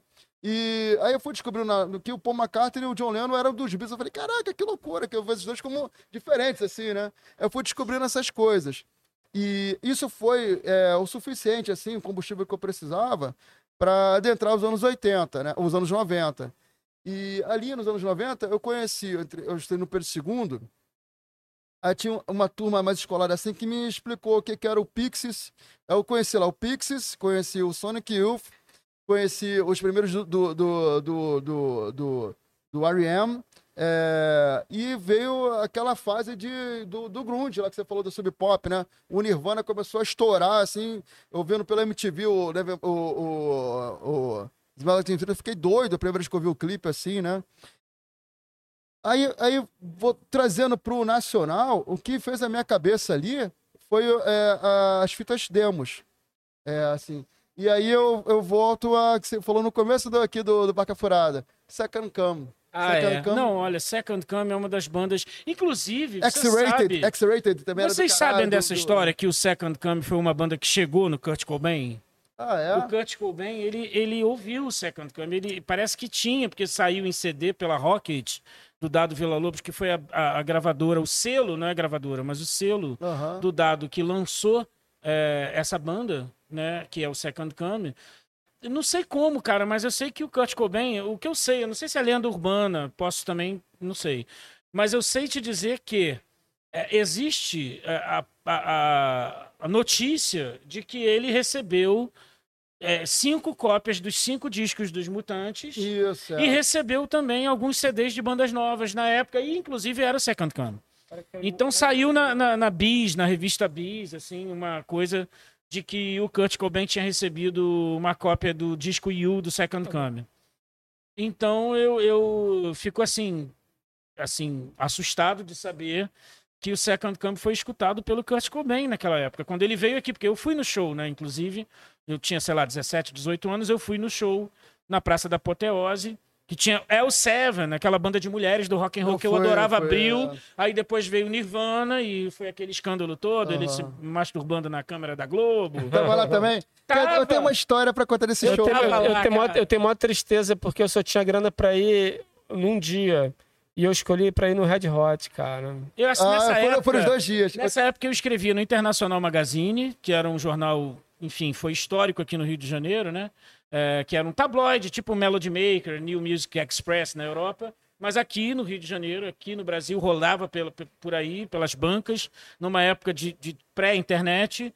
E ali eu tinha duas colunas, dois trabalhos, né? Que era coberturas, assim, reportagem, repórter, e eu tinha a coluna Tangerina, que era de lançamento de novos talentos, o que foi uma espécie de, de projeto seminal também, de ter um selo e tal. Porque eu escrevia sobre as bandas novas. Então eu me lembro que eu escrevi uma vez sobre os Squalls, aí daqui a um ano e Pô, meio eu já estava na Polygram e lancei os Squalls. Então, assim, Caralho, foi uma coisa meio doida. Eu critiquei os caras, a minha crítica era positiva. Aí, um ano e meio depois, eu estava como funcionário do departamento artístico da gravadora e falei: opa, Squalls. É a única banda da Ramp Family que ainda não foi contratada. Então vamos lá, porque o Rapa estava na Warner. Aham. É, Sony já tinha Planet Ramp, tava meio umas brigas, mas estava andando, os caras foram presos tinham vendido já, uma, uma loucura, mas os Squalls, ele estava fora. Não tinha gravadora. E é um disco incrível, tá? Inclusive aí nos Spotify da vida. É, muito bom, dá para resgatar e ouvir. É um disco de 1997. Aliás, foi o primeiro lançamento, assim, tipo, da minha vida. Que eu falei, pô, essa banda aqui, vamos lançar. E aí eu era funcionário, não tinha selo. Então, qual foi a grande onda? Eu tive que convencer todo mundo a entender, primeiro explicar o que era Ramp Family para Polygram, que ninguém entendia nada do que era aquilo. Ah. E eles estavam de olho na Sony, do Ronaldo Viana, a direção artística do Ronaldo Viana.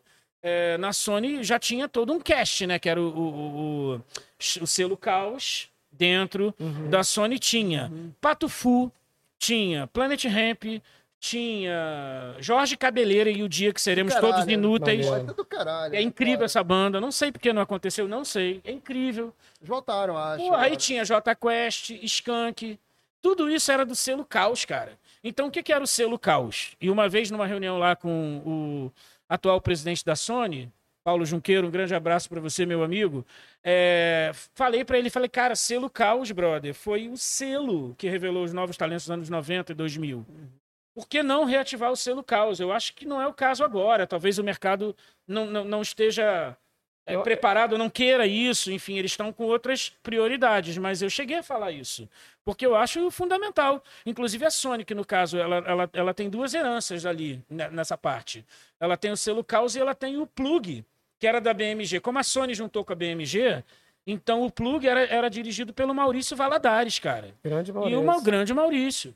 Porra, Ronca. foda, ronca, ronca. Mal, Então, mal. aí o que acontece? Você olha isso, você fala, cara, ali naquela estrutura de multinacional, você tem dois selos próprios. Não era nem distribuído, como a gente é. Ele é distribuído na Warner, eu, por enquanto, ainda na Universal, e, enfim. Não era selo de, de alguém que tinha um selo e distribuía lá. Era selo da casa. A casa montou aquele selo para lançar novos artistas. Então, a minha opinião é: Sony, retoma o selo Caos, junto com a Plug, Por sei favor, lá. Sony, por favor. Vamos aí, Reitero o Vamos aí. pedido. né? Então, mas eu tô falando isso aqui, gente, como é um papo muito livre, muito aberto, sem pauta e tal, era mais pra provocar um pouco também, né? Final de 2021, dois anos de coronavírus. Eu acho que a gente precisa olhar diferente para a indústria no ano que vem. Olhar de outra forma, tentar te- entender essa batalha dos selos, né? Eu, por exemplo, tô aí há 22 anos e nunca fiquei rico, então tem algum problema nisso, né? Cara, vou te falar uma parada. É, tem um selo, você foi- nunca ficou rico, né? Mas tem um cara que ficou rico. Tem vários. É, com um selo. É, o selo Virgin. É, hoje Ah, esse ele. aí. Esse aí, pra caralho. Você põe até É, foguete esse é pro ar. sacanagem. É, exatamente. Pô, ele lançou, cara, ele lançou os Sex Pistols, né? E, e hoje, uma banda punk, pô, Sex Pistols. E hoje ele tá no espaço, vo- sobrevoando aí a Terra. Então, Então, por que não? Astronauta, Não, mas claro, astronauta, né? claro. O novo, novo astronauta, acho que Essa grande vibe aí, né? essa história do astronauta surgiu, sabe de que maneira? Eu acho que vocês não sabem, é legal contar aí pra quem tá vendo a gente. Cara, astronauta é o seguinte. Primeiro eu era o cara do rock and roll ali, quando eu entrei, porque eu vinha de bandas novas, vinha de um disco, de, de um, de, um- de uma revista é, que escrevia sobre, sobre novas bandas e sobre rock and roll, sei lá o quê. Então, assim, ah, o Léo veio é, jornalista de música, o Léo veio do rock e tal, então tinha essa vibe do rock and roll, né? É, só que aí eu entrei na gravadora e começaram a me botar é, na Poligram, que eu tô falando, gravadora era Poligram, que hoje é Universal, e eu trabalhei lá primeiro no marketing, depois no departamento artístico, que foi onde eu fiquei mais tempo. E desenvolvi, obviamente, essa minha visão aí artística, de olheiro e tal. Então lá, é, nesse momento, que estava acontecendo era, uma coisa muito simples, cara. Eu, eu tava entendendo é, aquilo de uma coisa, de uma forma meio macro, assim. Eu tava entrando e eu falava, nossa, não tem banda nova aqui. Não tem meio para onde ir. E eu tô aqui, e aqui nessa gravadora eu vou ter que trabalhar, porque senão vou perder o emprego. Então aí começaram a botar para eu trabalhar com Roberta Miranda, com Terra Samba. Nada contra, gente, nada contra de verdade. Não tô aqui falando mal de ninguém, muito pelo contrário, eu respeito o trabalho de todo Não, mas é mundo. porque tu não sim, curte, aham. cara. Quem me conhece sabe. Mas é porque tu não curte e tu sofre, é só por conta disso. É, eu tava ali por uma outra razão. Então, primeiramente, eles me julgaram, né? Botaram aquele rótulo. Pá, o Léo do rock and roll. Péssimo, porque eu lancei Farofa Carioca, então desculpa, mas não é o Léo do rock and roll. Só pra começar. Então, assim, fica uma coisa estranha, porque primeiro eu tinha 25 anos, não tinha a idade que eu tenho agora. É, eu, eu fico analisando isso assim, como é que eu consegui chegar até aqui? Eu acho que é porque a água mole e pedra dura mesmo. Você vai insistindo, você vai passando por cima de quem tá querendo te des- destruir, te diminuir. Tem uma galera nesse mercado aí, gente, na boa, né? Que, tipo, tenta diminuir o teu trabalho o tempo inteiro. E você tá ali fazendo na boa. Você tá ali ajudando esses artistas a, a trilhar um caminho, a fazer um- uma trajetória. E, e você se dedica muito a isso, porque, tipo, quem tem selo, tem selo porque é tipo uma cachaça. Você gosta, você quer, você às vezes não tá ganhando dinheiro com aquilo. Então é legal você entender o outro lado da moeda. Do, do, do, É legal. Vestiu a É legal, é legal você que é artista novo, você compra a consultoria da gente, a gente está aí trabalhando. Eu, por exemplo, na Astronauta, com 22 anos, eu continuo procurando parceiros, eu continuo procurando apoio cultural, é, enfim, sponsor. Eu não diria sócio, porque sócio é uma coisa complicada. Você tem que confiar muito na pessoa. Eu já tive alguns, e alguns são meus amigos, outros não, mas enfim. É, sócio com 22 anos, eu já tive uns quatro. Hoje eu queria ser essa empresa de um único sócio, que sou eu mesmo, mas com apoio, com patrocínio, entendeu? Patrocínios que valem, valem a pena para você poder pagar também o desenvolvimento da carreira de um artista. Porque o que que é o desenvolvimento da carreira de um artista? É você é, criar plateia, formação de plateia. Gente, isso é um conceito lá da Grécia Antiga. Pelo amor de Deus. Plateia, arena, entendeu? Então, assim, não existe como você fomentar um novo talento de amanhã se antigamente você não tivesse os festivais da Record. Hoje você tem Gil Caetano, Gal, Mutantes. Mas então, eu acho, eu acho interessante essa abordagem, porque ah, talvez hoje o, o, o, o- o que tenha que ser mudado é a maneira de como é, gerar essa plateia. Eu vejo que tem muito selo pequeno que eles estão apelando para o audiovisual como, Então. como a mídia principal e não o áudio somente. Eu acho errado. Eu também acho. Então, mas eles migram para o áudio de certa forma, porque eles acabam, que através do clipe, ele vai te jogar no Spotify. Olha, eu vou te dizer que eu tenho uma estratégia é, assim com um artista lá do meu selo, mas é porque, é, como é que eu vou te dizer? É um trabalho feito em conjunto, onde o artista ele acha melhor assim também. Então, quem sou eu, né? Para dizer para ele não, não vai por aí. Então eu acho que pode ser e com certeza migra para as plataformas, as lojas digitais. Mas eu, Leonardo, como diretor do selo, não gostaria nesse primeiro momento de focar é, porque o audiovisual é foda, a música vai estourar. Não. Eu acho que a música é foda, o audiovisual vai ser foda e tudo vai estourar. Seria o certo, na minha É, mas, eu- mas eu acho que anda um pouco assim, né? Porque quando você gera o, o, o- o- um clipe, você já tá na maldade do, do, do- do, EP. É do claro single. que isso é uma estratégia. É claro que isso é um caminho, né? E, e uma malíciazinha. Só que tem o seguinte, às vezes, isso também mata um pouco o teu áudio, né? Porque a pessoa, às vezes, ela fica naquela, não, esse clipe é tão foda e ela só vai lá no YouTube só ver o audiovisual. Aí entra uma questão. YouTube monetiza melhor do que as lojas digitais? Não. Inclusive tem problema na justiça aí, no mundo uhum. inteiro, sei lá, um monte de coisa. Não estou atualizado sobre isso, mas é, levantei é, essa lebre porque, cara, tipo, não vai gerar recursos. Já, então, se já o Spotify também, e todas cara. as outras lojas digitais, elas já pagam muito pouco. A gente já tem que, ó, olha só a correria que a gente tá. A gente já tem que lutar para todas as lojas digitais do mundo pagarem melhor. Produtor, artista, compositor. Só para começar. Além disso, a gente ainda tem que lutar contra, sei lá, o YouTube que paga mal, que não monetiza, sei lá, em caso YX. Bicho, é, é, uma correria insana. Por isso que, tipo, por favor, se você é, acredita num selo, enfim, como ele, como eu, enfim, que tem aí um trabalho, cara, você tem que entender que, de alguma forma, a gente está aqui também porque a gente tem amor à música, também porque a gente quer fomentar o artista de amanhã. Não é só porque a gente é, opa, que legal, que glamour, né? Ter selo, trabalhar com artista, opa, todo mundo bebendo sempre. Não, cara, não é isso. A gente está aqui fomentando o que vem amanhã. E isso está muito claro para mim que, infelizmente ou felizmente, eu já não sei, eu já estou há 22 anos fazendo isso com selo e 25.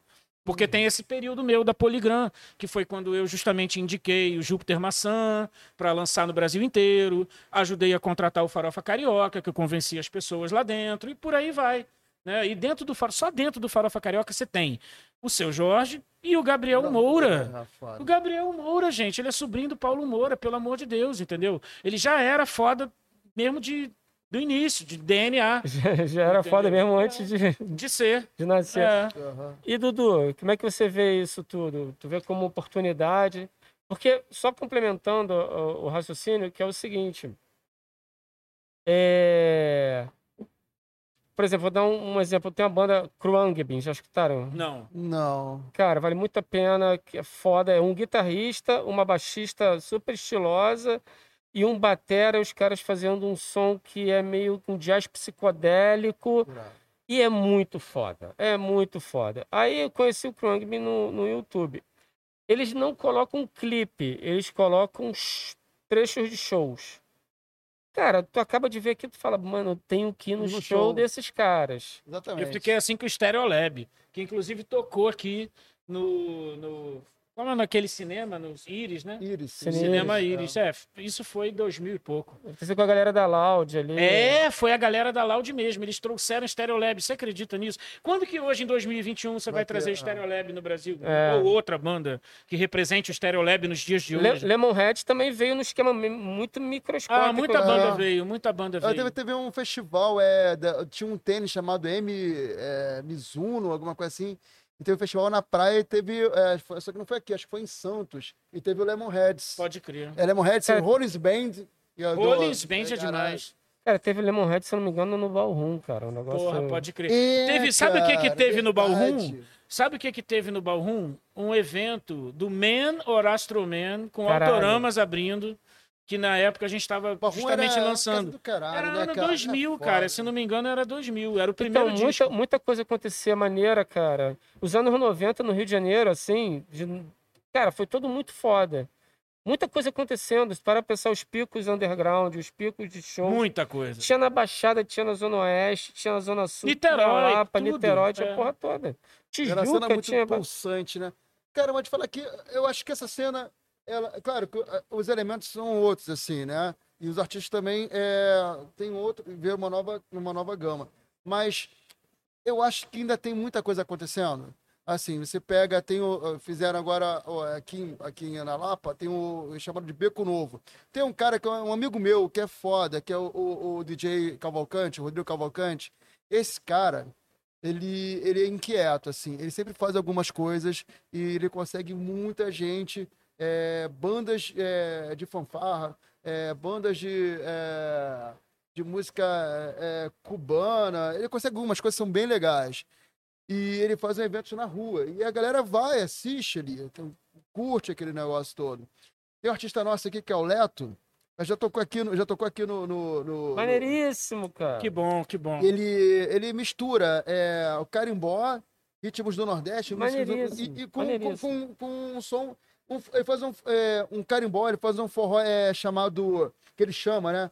Forró é psicodélico. É uma coisa Bicho, diferente, fora da Ó, curva. eu gostei tanto do Leto que, cara, a impressão que eu tive escutando foi a mesma quando eu escutei a primeira vez o Chico Sainz. Foi uma parada que bateu tão, tipo, como é que tu É, pega uma parada foda. regional e transforma numa Ah, o outra? Chico Science era muito fora da curva, cara. E eles alugaram aqui a Sony um apartamento pra eles na, em Santa Teresa quando eles vieram. Eu fui no show Circo Voador, cara, bom demais. O primeiro, o primeirão? É um que tocou com coco É, na cara. foi assim. mesmo. Esse show aí foi foda, cara. Acho que foi ele sendo... Foi numa sequência que era Pato Fu, Chico Sainz, Planet Ramp, Era exatamente o elenco. Racionais. Era o elenco do selo Caos e parece que o Racionais, que não era do elenco de ninguém, mas estava foda em 98, nessa época.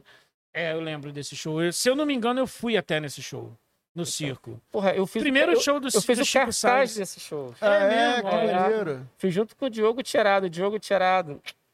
A gente fez o primeiro trabalho de layout, assim, uma parada antiga, assim.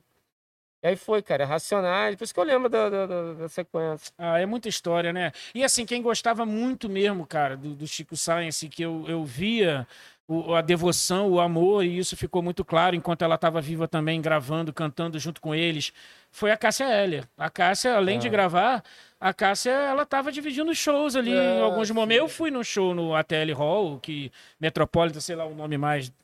Enfim, parece até que tá voltando. Metropolitan, lá na Barra, né? Aquele lá no Via Parque. Aham. Ali eu fui é, e, e tinha um show que era da Cássia e a abertura era do Nação Zumbi com o Chico Science. Ou é sem o Chico Science? Não, já era sem o Chico. Mas, mas assim, a Cássia pegou a fase do Chico e depois sem o Chico e ela continuou cantando músicas É, e fazendo ela aquelas chega, coisas, né, tipo shows é, da Cássia que o Nação Zumbi abria e tal. Eu, eu confundi um pouco aqui, porque realmente eu não conhecia a Cássia com o Chico, mas eu conheci o Chico uma vez no estúdio Totem. Uma vez só, porque tinha o Totem aqui em Santa Teresa. Para quem não sabe, a gente está aqui no La Esquina, que é na Lapa, Rio de Janeiro. E ali em cima, em Santa Teresa, é, o estúdio Totem, que foi pô, o estúdio onde estava todo mundo ensaiando, Black Alien, é, o Planet, o Squalls, é, o Rapa ensaiava lá, o Chico Science Nação Zumbi, com o Chico maneiro, Vivo. cara. O Totem maneiro. era maravilhoso. A Claudinha tá lá em Portugal agora. Um beijo, Claudinha, minha amiga, que era dona do Totem. É, enfim, foi- cara, foi uma época realmente. A gente vai passando pelas coisas, depois a gente olha para trás. Tem uma frase que eu gosto muito da Gal Costa. Ela fala assim, falou numa entrevista, sei lá. Ela disse: A gente não sabe quando a gente está fazendo história.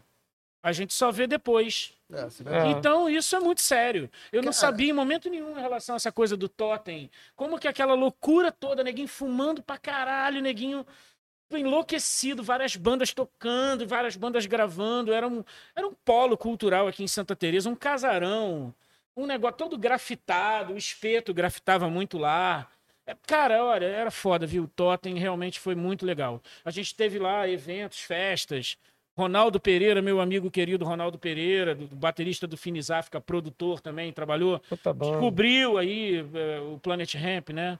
É, trabalhou direto com o Planet na primeira fase. Cara, é isso. Era todo mundo no Totem. Era geral no Totem. As pessoas iam pro Totem e ficavam até outro dia, meio-dia. Era meio assim. Era muito legal. Era muito legal. Ali foi que eu, nesse caso, tive essa oportunidade de conhecer melhor a galera do Farofa, devagarzinho. O seu Jorge ia chegando. Aí era, era o o Chico Science, não sei o quê. E como o Chico ele morreu muito cedo, ainda acho que em 96, se não me engano, É, acho que foi isso. cara, tudo aconteceu de 97 em diante, entendeu? Então o Chico morreu um pouquinho antes, só foi o tempo dele gravar aquele primeiro disco mesmo Mas, e o segundo. É, Léo, é uma parada que eu tô pensando aqui, você tá falando, eu tô pensando. A gente tá falando muito dos anos 90, dos artistas Sim. tops, assim, pra gente, né? E você falou uma parada muito legal. É, que você sabe, você só sabe quando vira história depois que passa. Depois, isso foi a Gal que falou, Gal Costa. E nesse momento, tá acontecendo coisas, entendeu? Por exemplo, você tem o seu selo, Sim. eu tenho o meu, tem artistas ali. É, aqui no, no Barca Furada tem, sempre tem uma session. Sim, que a galera toca. Então, né? você tem um movimento acontecendo aqui. E esse movimento lá na frente, sendo bem trabalhado pela gente, com o carinho que nós temos, isso vai virar a história da. É porque pode isso chama-se amor à música. virar- É. respeito à, à criação de, de, de novos talentos para o futuro. Né? É, é óbvio, tipo assim, vamos dar um exemplo. Futebol. Neymar. Não é a história. O moleque não foi preparado pelo pai, não jogava desde pequenininho, não sei o que, não sei o que, não sei o que, se tornou o Neymar. Eu acho que de alguma forma, não que todo mundo vai ser preparado dessa forma, mas você se jogar na vida também, tocar na Lapa, nos barzinhos, tocar em Santa Teresa para 10 pessoas, é isso, cara. Eu vejo pessoas eh, o tempo inteiro continuando nisso, porque tipo é um ensaio aberto, é de alguma forma uma maneira de você testar para você mesmo. Você pode ter ali 10, 15 pessoas, beleza. Para você isso vai fazer uma diferença para aquelas pessoas também. Tivesse uma pessoa na plateia, fosse, sei lá, você e a sua namorada. Show. Ela tá gostando porque óbvio, além de ser a namorada do cara, ela é aquela plateia naquele momento. Ela tá vendo aquela performance única, só aquela. Nunca mais ninguém vai ver aquilo. É aquela história do rio que passa na pedra, né? O, o, a mesma água e a mesma pedra nunca serão as mesmas. É tudo diferente. Então, ter vivido isso, eu acho que dá um. um, um como é que eu vou dizer? Só para encerrar esse argumento, mas é, essa narrativa. Mas, mas é, é justamente para que vocês consigam, vocês, público, galera aí, consumidora de música, entender que a gente está fazendo uma coisa que daqui a 5, 10 anos, essas pessoas vão estar tá lá, em outro patamar. Ou não, porque, tipo assim, não, eu né? acho o seguinte: eu trabalhei com 90% de, de, de artistas e pessoas que ou era problemático de cabeça, ou arrumava problema comigo sem eu dar problema. É, às vezes eu posso ter dado algum problema também, que eu não sou perfeito, mas em, em geral, assim, eu acho que é, 90% não dá certo. É triste dizer isso, vamos mudar essa perspectiva, mas não dá. Você conversa com a banda, você explica o seu trabalho, você explica o seu selo, você faz e acontece. A pessoa, às vezes, ela não está preparada mesmo, e ela só daqui a quatro anos ela vai entender cinco anos o que, é que você estava fazendo por ela há quatro, cinco anos atrás. Tanto que tem gente que pede desculpa, fala, porra, naquela época não estava preparado para essa consultoria, para essa, é, esse, esse gerenciamento né? de carreira, é. essa gestão de carreira que você estava me dando. Eu não estava preparado. Desculpa, Léo. Falei, pô, então tá, né? É engraçado que eu tava vendo o documentário do Ramones e é muito louco, porque acho que foi o Didi, se ele não, não, não colocasse um, uma disciplina militar no negócio. Não andava. A galera só queria punk. se drogar, brother. É punk. O, o guitarrista falou, mano, eu não queria tocar guitarra porra nenhuma, eu queria era me drogar. Lógico, eu queria ficar doidão. Lógico. Mas eu no lugar então, deles, assim, talvez, né, também. E aí, um. e aí é isso, ele ficou taxado de um cara linha dura, né? E possivelmente ele deve ter sido linha dura, mas são duas perspectivas muito diferentes, né? Porque uma é o cara tá mirando realmente ali no, no na carreira e a outra é você tá querendo curtir o, o momento, momento da banda que tá acontecendo. Tu quer ficar muito louco, mano. É. Então, assim, são duas coisas é, que brigam ali, né? É, tem que ter alguém com o pé no chão ali. Muita muita doideira, muita doideira eu acho que o negócio patina, entendeu? E eu acho que a inexperiência também dos artistas novos, eu falo isso de cadeira, por ser olheiro de novos talentos há tantos anos e ter conseguido alguns êxitos que com certeza já estão na história da música brasileira, porque, pô, não é questão de nada, assim, me desculpem aí, não tô sendo desumilde, não. Mas, cara, pô, esse trabalho que eu tinha vinte e poucos anos lá do Farofa Carioca na Poligram, que tive que convencer. Eu, cara, eu ouvia dos caras de departamento de rádio da Poligram naquela época, absurdos. Os caras só queriam é, divulgar Paulo Ricardo cantando romântico e o Chan, porque, porra, era isso. É dar menos trabalho para eles. Aí aparece um maluco de 25 anos porra, querendo falar de música de arte, farofa carioca, que é meio novos baianos da nova geração. Esse discurso para essa galera de, daquela época de, de, de, de rádio, é. departamento de rádio, de televisão, cara, isso era um caos, cara. Eu era o encrenqueiro da companhia, eu fui muito tirado, fui muito sacaneado. Eu não sou vítima de nada, mas assim, obviamente eu fui vítima de situações, né? Onde eu fui colocado como o maluco que arrumava problema para a companhia. Porque a companhia ia muito bem, a Poligram em primeiro lugar, ela era o Chan, era, sei lá, um monte de produto, tudo lá em cima. A gente com uma diferença enorme do segundo lugar, que eu não lembro quem era, a outra companhia. Mas eu sei que Pô, o Tchan vendeu pra caralho, Porra, né, vendeu mano? pra caralho. O axé eu, eu... era todo da Poligram, todo. Caralho, uma vez eu todo. me submeti... Companhia do Pagode, Terra Samba, as meninas, bom, xibom, xibom, bom. Eu dancei na boquinha da garrafa porque eu fiz uma aposta, cara, não, não sei que sabe. cara, tudo aquilo dava um dinheiro danado que pagava Porra. meu salário, então, muito obrigado aí, por aquela época eu recebi um salário. Então, mas eu acho que é isso, né, cara? É, é, é uma briga entre aspas, porque você tem um dinossauro assim carnívoro pra caralho, que são as empresas de mega ultra com grana. Sim. Que elas sabem que elas girando o produto dela com mais velocidade, o negócio sendo renovado mais rápido, ela vai montando mais dinheiro, porque ela vai sempre pegar o resquício do fade do sucesso, Aham. do que tá ficando para trás, com um hit que ela tá explodindo. Então, assim, ela meio que, que transforma o negócio nela numa coisa que, tipo assim, roda, é uma engrenagem, tá, tá, tá, É, tá, tá, tá, tá, tá, tá, tá, e o dinheiro vai se renovando. As raposas é, da indústria servem para isso, parabéns, eles têm ótimos bônus por conta disso. Mas, Mas isso- mudança. Mas isso não, não necessariamente, muitas vezes, não anda paralelo com a, vamos dizer assim, com a com uma essência ou uma novidade. Parece que, que, que, que, que se pega grandes fórmulas e são testadas. E esse negócio foi o que você falou, precisa cativar o, o público até os oito segundos. Tomar no cu, velho. É, eu acho isso patético, isso. Né? Tipo É, assim, Tem uma mudança muito grande que aconteceu, que é dos anos 70. Vou chegar onde você está falando. Cara, tem um cara que eu adoro o que ele fez. É o André Midani. O Ah, Midani. esse era foda. Esse Midani. cara, esse cara, ele fazia uma parada que era a seguinte. Ele colocava o seguinte, na, ele, ele contratava um artista popularesco da época, sabia que esse cara ia vender bastante, ia vender muito. E ao mesmo tempo ele produzia algo artístico, por exemplo, pegava um disco do o Caetano Veloso nunca nunca vendeu bem. O Caetano o Caetano Veloso sempre foi é, é, ruim de venda. Engraçado que ele foi vender com sozinho do Peninha, né? Então, quanto tempo, quanto, quanto tempo de carreira para ele chegar até o sozinho, né? Já Caralho, tinha. pô, 20 e tantos anos. então, então Mas. e- ele vai gravar, é, ele vai trazer todo, todo, todo o elenco que ele via que tinha potencial artístico para a companhia dele. Então ele trouxe o, o Chico Buarque, ele trouxe, é, ele era da Philips, depois ele montou a, a, a WA, que é a Warner, né? Então ele, ele tinha, só não tinha o Roberto Carlos no time dele, mas ao mesmo tempo ele tinha os popularescos da época, que vendiam bastante. Então, esse dinheiro que entrava de, dos popularescos, ele fazia com que ele revi- é, é, Investisse. revestisse em, em- em discos que não, vendiam tanto. Mas, ao mesmo tempo, esses o sustentavam. Tinha um disco que, que ele fazia disco. Eu esqueci qual foi o nome do disco que ele fez. É, ele, é, que era Caetano Veloso, é, Gal Costa. É, Temporada de verão, Não. que foi na Bahia ao vivo. é era o. Isso foi na Poligram, eu acho. O, o o João Gilberto, isso é nos anos. Isso é no virado dos anos 80, eu acho. Eu acho que era, era, era- Se eu não me engano, era Aquarela Brasil, brasileira. E aconteceu o seguinte: ele sabia que esse disco não ia se vender. Ia se vender em 10, 15, 20 anos. Mesmo assim, ele fazia. O que aconteceu? Esse cara era um amante da música. E ele é um cara da companhia. Eu considero que é como nós. Nós É, somos amantes é, da música. Exatamente, é nosso norte.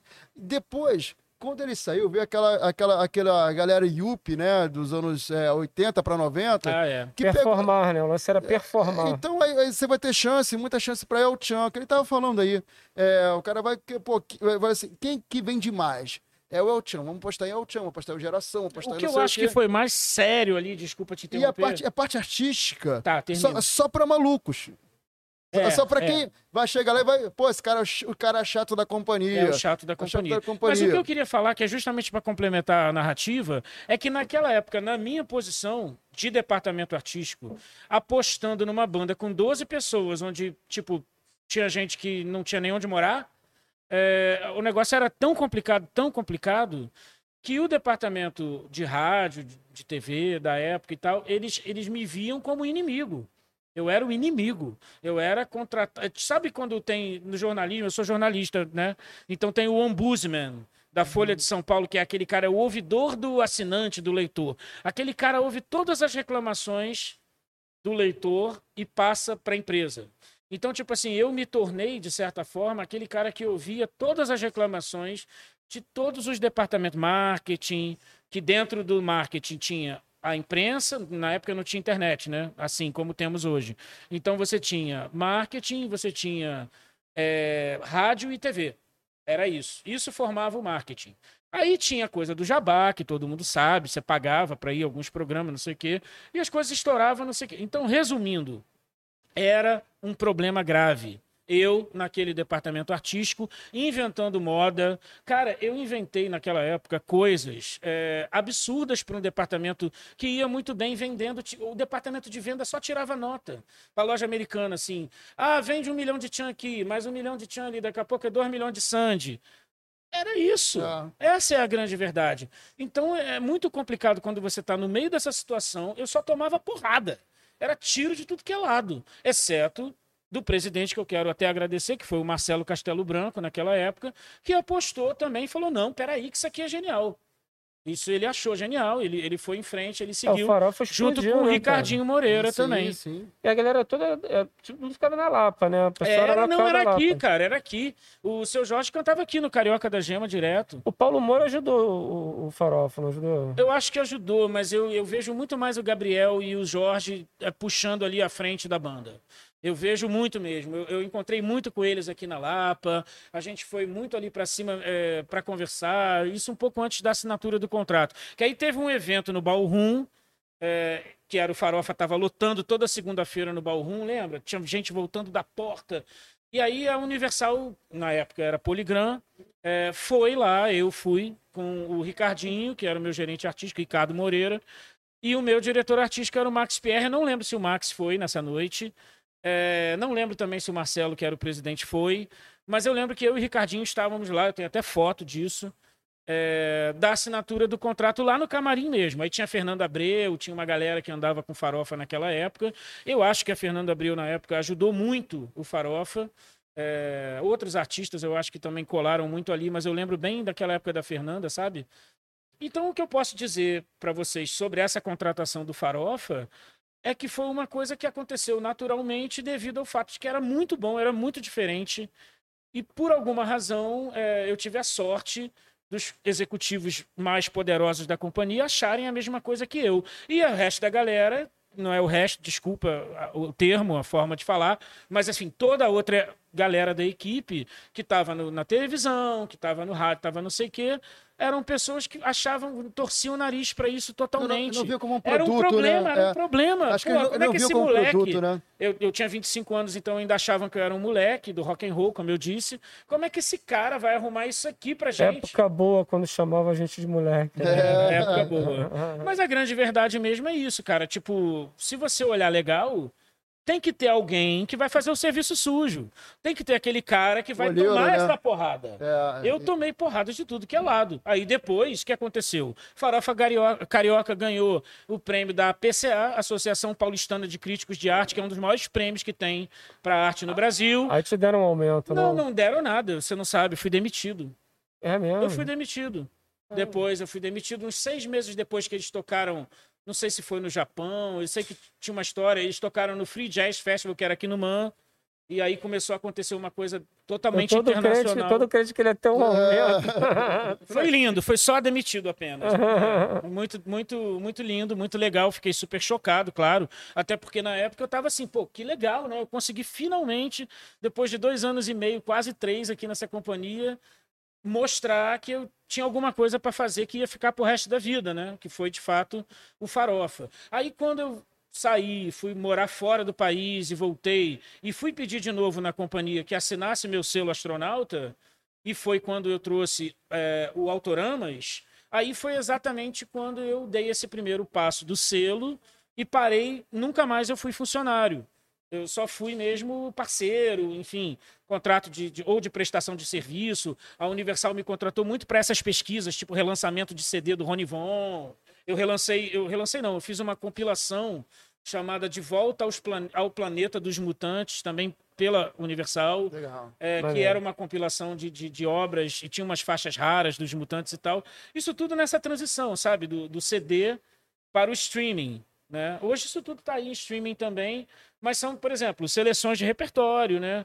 Coisas que você vai fazendo que naquela época, tipo, eles, eles chamavam, me chamavam, porque eu já tinha uma certa intimidade com o catálogo, né? Uhum. Até recentemente eu também fiz de novo para a Universal, só que agora foi diferente, foi tirar do, do CD e do vinil para o streaming. Alguns títulos que estavam fora da rede, fora das lojas. Então eu contribuí também com esse trabalho aí é, nos últimos dois anos aí para a Universal E a gente acabou relançando coisas maravilhosas, tipo Gerson King Combo tá nas redes, um- os singles do Rony Von que estavam em compacto na- fora das redes também estão nas redes agora. Gerson King Kong foi um dos melhores shows que eu já fui na minha vida. Incrível, né? Sério, Gerson era Cara, eu tenho, eu tenho uma Aqui história com ele. Progresso que foi Cara, guerreirão. demais. O Gerson é escorpião sinistro. É, cara, o Gerson King Combo, Eu cara, acho tem que uma é. história bem legal com a Caravela também, sabe por quê? É, tem uma artista que já foi do, do teu selo. A Marisa. Marisa Alfaia. Alfaia, querida. Um beijo, Marisa. Beijo, Marisa. Ela deve estar assistindo a gente. Então, o Gerson, ele- a Marisa, ela saiu da- da- do, selo, do selo que ele tinha, era um outro selo. É, porque eu tive um trabalho que foi uma série de, de- da, da. Sony chamada Café Forte. e A Marisa estava comigo naquele momento. Aí, quando acabou essa série, ela, ela foi pra Caravela. Isso. Aí ela lançou, a primeira coisa que ela lançou com a gente foi um, um, um, um feat, né? Com o Gerson King Combo. Que foda. É, a música se chama Eu Parei. E ela fez o clipe com ele, né? A gente lançou e foi o último lançamento dele em vida, né? É, foi com a gente, foi um orgulho, assim, né? Ter, ter esse... Eu não, eu não falei com ele, eu não tive contato diretamente com ele, nada. Mas só o fato de eu lançar uma música que ele O tá ali último trabalho dele, né, cara? em vida. Depois eles lançaram alguma coisa dele, mas ele já, tava, já tinha falecido. Ele, ele faleceu um mês depois do lançamento. Caralho. Ela fazia uma live com ele e tal. Era, tava no meio da pandemia, foi no meio da pandemia isso. Pô, uma energia foda, né, Né, cara? cara, o Gerson era demais, cara. Eu vi um show dele aqui que eu, o eu me- Ronaldo eu me sinto, produziu. eu me sinto apadrinhado por ele, assim, de certa forma, pelo selo. Pode assim. crer, pode Maneiro. crer. Ó, o Gerson legal. era demais, cara. E o Gerson ele fez um show aqui, que foi a gravação do DVD no Teatro Rival, aqui pertinho, que eu fui e que, cara, meu irmão, tinha aqueles caras que dançam charme Aham. no palco. Você foi nesse show, não? Não, Na gravação não, do não. DVD? Cara, foi tão legal. O DVD tá aí no ar. Eu acho que o Ronaldo Pereira conseguiu fechar lá com o Zé Otávio, a Harry Hair, que é o selo do Zé Otávio, com a Universal, para lançar esses produtos, relançar os vinis. Tem uma história aí rolando. Maneiro. E eu acho isso muito bom. Aí, parabéns aos envolvidos, Zé, Ronaldo e Universal. Lançou, lançaram um vinil Lançou agora. agora o Ah, vinil, ah, lançou. Do É, Gerson? cara, do Gerson, é, Gerson. é. Porque esse catálogo é aquela velha história do catálogo, né? Ele pertence a uma companhia, as Masters, que é Universal. Então você tem que ter toda uma documentação, toda uma pesquisa, e você tem que remasterizar esse material, pega a fita rolo. É tipo assim, as pessoas olham assim, ah, legal, tô no streaming. Você não sabe o trabalho que dá pra fazer isso. O, Você não pi- sabe. o- o- o engraçado é que também tem uma coisa que é, sei lá, um plot twist do destino, do tipo, um japonês pega, porra, o disco do. Estoura a parada. E bota de fundo numa parada muito louca, 3D, imersivo, o negócio vira um hit no caralho no Japão, daqui a pouco foda. Cara, o Tem Brasil... que reimprimir O tudo. Brasil tem que entender que o catálogo dele é sensacional. Foda. Em todas as multinacionais você tem um catálogo absurdo. A Universal eu acho que ela tem o maior porque ela junta Polygram, EMI. Polifar, Polydor, Philips, EMI e tantos outros selinhos que eu tive essa oportunidade agora que eu fiz essa pesquisa lá com a Alice e tudo. É, é, enfim, para transformar alguns produtos em streaming. Cara, é muito material, viu? E é muito mesmo. E agora saiu, inclusive, o Finis África, que era da EMI. Ainda não sei né? se saiu o Mercenárias, eu indiquei para ser relançado. Mercenárias, o Trashland, da EMI, produzido pelo Edgar Escandurra. É, Pô, tem muita coisa. Tem Meist, Meist acho que entrou no ar, que é da Gangue 90. 90, né? Tem umas coisas assim, cara, mas assim, esses, esses, esse lado obscuro dos anos 80, 90 e 2000, cara, isso é a tal história. É o, é o famoso viral dos meninos de 14 até 20 anos, daqui para mais 10 anos. Porque esse catálogo é tão rico, é tão rico. E, cara, se você olhar, por exemplo, a Sony, que era CBS antigamente, ela tem todo o catálogo da Jovem Guarda. Tem o lado B da Jovem Guarda, os artistas que não estouraram da Jovem Guarda. Quem você conhece da Jovem Guarda? Roberto Carlos, Vanderleia, Gerry Adriane e mais uma meia dúzia aí. Martinha, talvez. Sei lá. Mas e os outros? E os que, sei lá, os Abutres? Eu conheço essa banda, os Abutres. Os Incríveis é do Os caramba. Incríveis já é mais conhecida. É. Os VIPs é conhecida. É. Essa galera é meio top. E, e a galera me- meio e a galera under mesmo.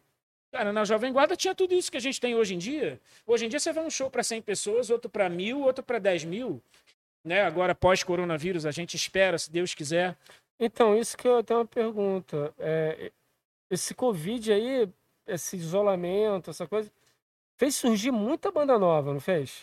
Fez. Olha, foi ah, no selo, no Caravela, na época é, que começou a pandemia, foi a época que a gente assinou com a Warner é, a distribuição, né? Nós tínhamos até então é, algumas bandas, o Barba Ruiva, é, o Playmoboys, Malabares de Semáforo, Solange Pellegrini, né? E uma outra, assim, que não tá me lembrando agora. O Larry, que tocou aqui no, no, no- com a banda Anta? dele. Larry Anta. Pô, mas ele é das antigas, ele é da época do Sex Noise. né? Isso, então ele lançou dois, ele lançou dois, ele lançou duas bandas, te- teve duas bandas que a gente lançou, o Lovejoy e o Centauro Sentado. A gente lançou esses dois, esses Olha. dois, esses dois produtos dele, né? Sentaram sentado, se eu não me engano, era com o Marriço também, não era? Maurício Matos? Isso, exatamente. A gente lançou Maurício Matos e a Marriço, Carol, Marriço, tamo junto. é, a Carol, a esposa dele. Isso. Aí a gente, e tinha É um, um lance, é um lance mais de, de, de band, né? De, É, de- bem de experimental circuito,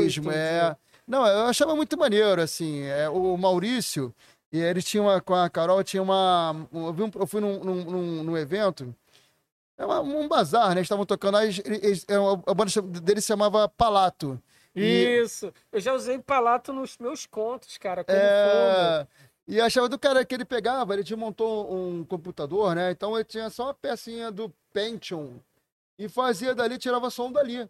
E fazia as músicas ali, né? Achei do caralho. Eu- engraçado, na hora eu pensei, pô, se um dia eu tiver um selo, eu vou querer gravar esse troço. Cara, você tá me Ah, eu- falando isso aí, eu tô me lembrando de uma coisa tão E engraçada. aí eles fizeram o Centauro sentado, né? E acabou que a gente lançou. Assim, bem legal, cara. Eu escuto, eu escuto, cara, palato, sentado sentado. Acho foda, acho maneiro pra caralho. Não, tá me lembrando a época das fitas demo que eu recebia na Tangerina, que era a coluna que o Pedro Deluna, do Araribóia Rock, Aham. tudo, escritor aí atualmente, ele herdou de mim porque eu fui pra Poligram.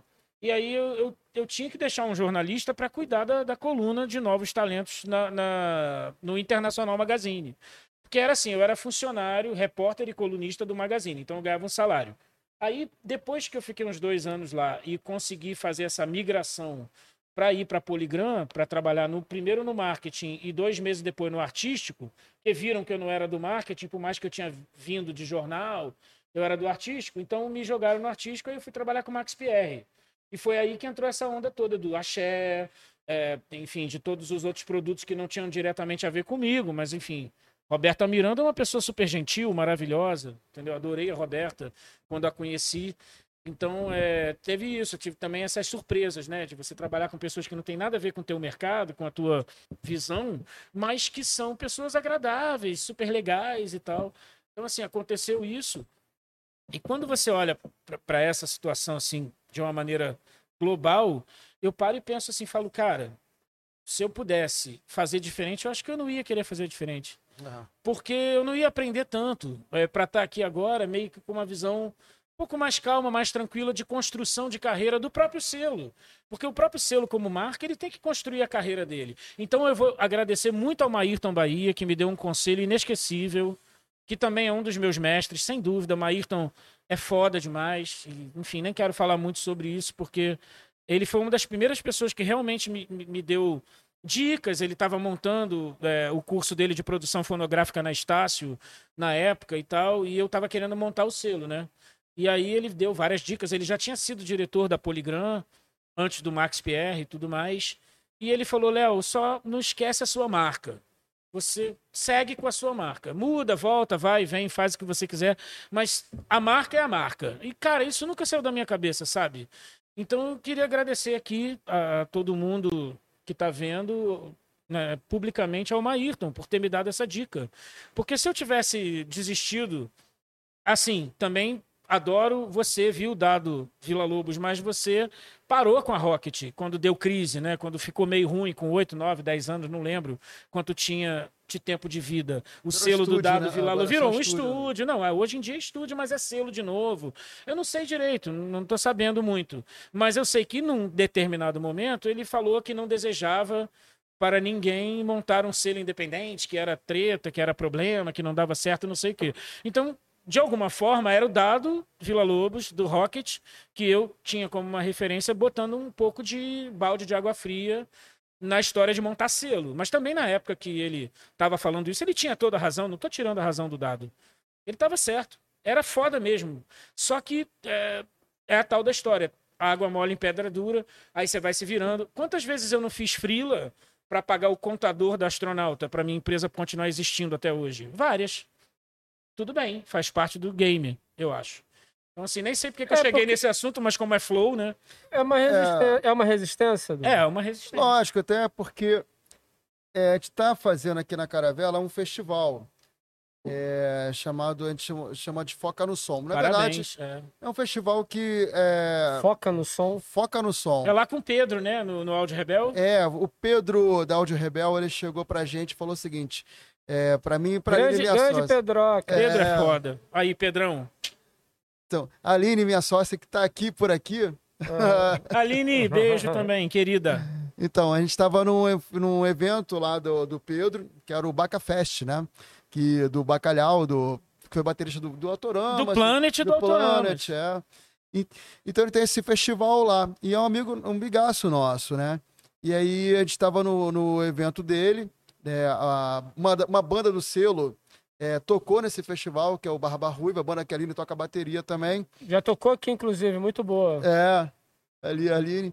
E aí é o seguinte, aí eles falaram, cara, tem que fazer um, um festival do selo aqui. E eu fiquei todo empolgado, né? Tinha que fazer alguma coisa assim, tipo, é, vamos inventar um nome novo, vamos botar sorte do selo, mas depois eu fiquei pensando o seguinte, a gente já tinha esse festival chamado Foca no Som. Não foi eu que criei, foi a Aline e uma outra também que já teve aqui, a Katia Jorgensen, Uhum. que é da banda Ave Máquina. Muito né? maneiro. Então, elas fizeram esse. Trabalharam nesse festival, é, idealizado pela Aline, em 2015, eu não sei o ano exato, né? Fizeram no Multifoco, que é aqui perto da Lapa, que é aqui na Lapa, né? E fizeram umas algumas edições. Eu peguei e falei. E quando eu entrei no Caravela, a gente, fe- eu tinha feito uma edição só com poeta, aliás, com poeta e música. Com poesia e música, que a Aline também já tinha experimentado. E aí eu falei, pô, vamos fazer o. voltar com, então, com o festival. E a gente voltou. Assim como a- agora que começou a abrir, né, pra pandemia, como deu uma refrescada agora. Aí eu falei, pô, vamos fazer lá. E aí a gente fez três noites, né? A- o encerramento, é, a- que a live vai ficar gravada, mas quem estiver assistindo agora vai ser no dia 16, que é depois de amanhã. É, 16 de dezembro, para quem assistir depois, tá, vai estar aí é, eternizado aqui na, na live, né? E a gente vai botar. Lá na Áudio Rebel. É. Então a gente vai fazer essa. A gente botou, cara, os artistas do selo. Né? Não que a gente quisesse só artistas do selo, mas acabou que tem uma questão. Quando acabou, quando essa pandemia tá dando uma refresco, é, os artistas têm lançado muita coisa, mas eles não têm ensaiado muito um show. Entendi. Então eu tive que pegar artistas que É- ser mais prontos, assim. É engraçado você falar isso porque algumas vezes, algumas bandas que vieram tocar aqui falaram que assim, cara, é a primeira vez depois de muito tempo que a gente É. tá tocando, sacou? Juntos, porque eu acho que era cada um na sua casa. Cada um na sua casa fazendo a música. É legal, funcionou. Mas agora da interação do ao vivo, os caras, pô, vamos ter que ensaiar. Não dá pra pegar agora e fazer e tocar num festival. Então eu acabei pegando o supra-sumo assim do que eu tinha na mão, que fosse mais no Rio de Janeiro, que o Audio Rebel fica no Rio de Janeiro. Tem bandas do Brasil inteiro aqui no selo, né, praticamente, graças a Deus. Aí eu fiz. eu Como é que tá essa diversidade, assim, regional? Cara, tem é, entrou agora um artista muito legal, que é o, o, o Vitor Boaventura. Ele é de Aracaju, Sergipe. Então lançou um single agora com a gente, vai lançar um EP. Tem, né? o, tem o Leto, né? O Leto, o Leto, mas o Leto mora no Rio de Janeiro. Ele, ele é, é de Natal, se eu não me engano, mas mora no Rio de Janeiro. Ele é radicado aqui no Rio de Janeiro, né? E tem artistas assim, tem... é, acabei de fechar hoje um um- uma banda de São Paulo, chamada Californix. É uma banda... É, é um, hard, é um hardcore melódico, entrou aqui pro selo. É, de outros estados, a gente tem muito... é, assim, né, é no Rio de Janeiro, mas a gente tem muita gente, do, não sei porquê, de campos. É, algumas bandas de campos, que é Playmo Boys, Varney, tem uma chamada Eterno Retorno, que é bem legal. Essas bandas eu queria trazer pro festival, mas não, não, não rola porque são tem outros lugares, né? Em festival ainda que a gente faz com os nossos próprios custos, né? Não temos ainda patrocínio. Eu falo ainda, não temos Ainda, patrocínio. Pois então, é. isso, isso eu acho muito louco, porque, por exemplo, de novo, é, essas marcas aí, por exemplo, pegar um Spotify, um Deezer, não sei o quê, Os caras têm um departamento para investir grana, sabe? De repente, é, é também chegar e falar, cara, sabe que tá rolando um festival é, de um selo tal, não sei o quê? E começar a meio que forçar a barra, porque eu acho que para essa galera tá todo mundo parado. A impressão que eu tenho é que uh, o, o, não, não retornou ainda o, né, por causa toda de distanciamento social, não sei o quê. Então, mas, cara, eu, eu, eu, não, eu não entendo porra nenhuma de, de, de marketing nem de, de investimento quanto empresa.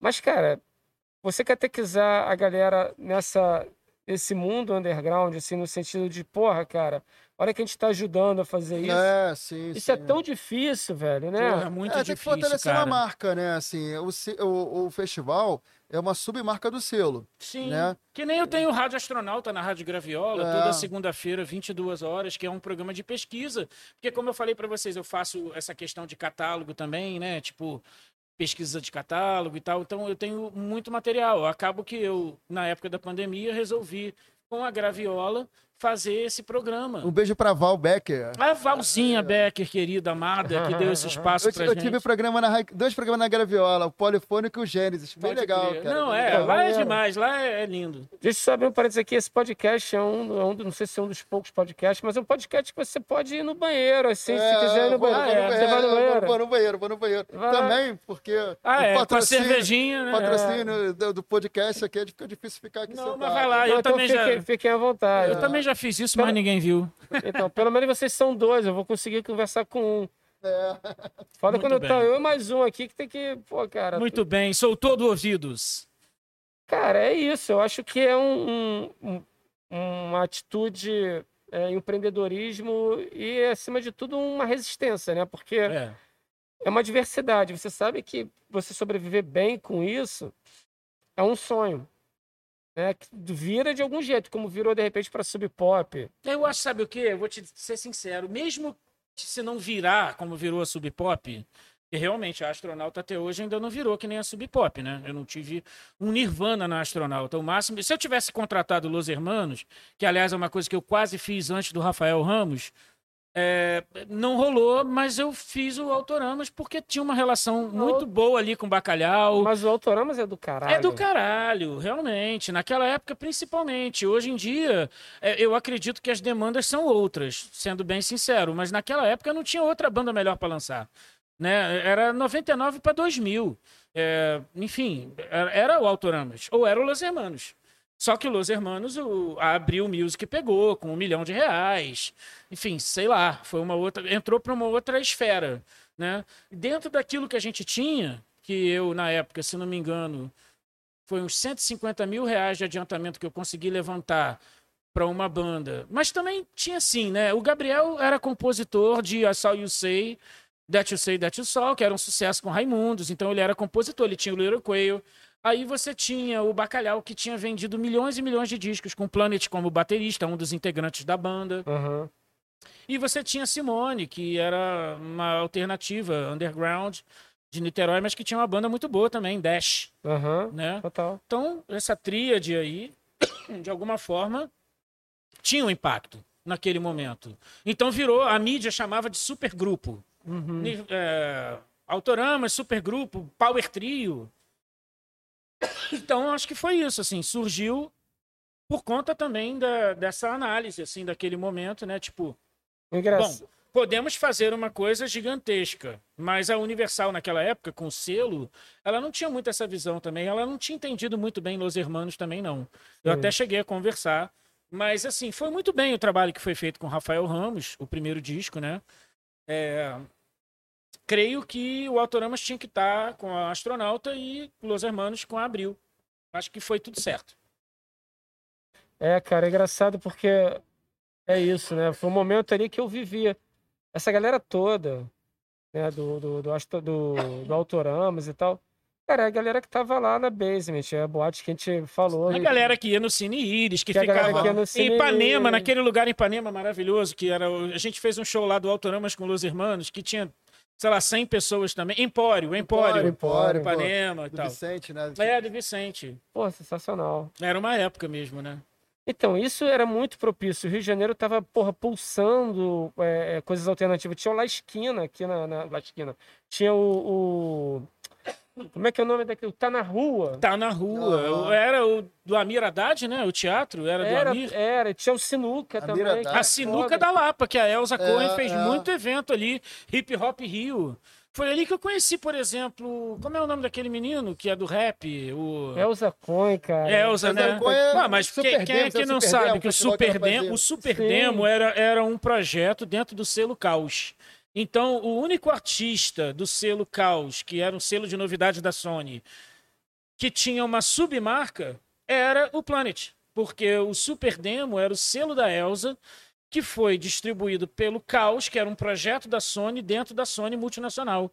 Então era é, assim, foi pelo que eu sei, a primeira relação a três assim que tinha, que era o Super Demo colocando uma banda no Caos e o Caos colocando na Sony. Elza muito fodona, né, cara? Foda. Ela fez aquele evento naquela época que era Pessoal, o Super mas Demo. é o seguinte, é, hoje em dia, você também tem esses espaços assim, claro que não tão, profile- tão assim, né, é, Latentes, né? latentes assim, mas você tem Áudio Rebel, Sim. Tem. Pô. Pedro é um gênio. Agora, agora que acabou, a, a, a pandemia mudou muita coisa, né? Mas você tinha um lugar muito bacana, que era o, o Ganchá.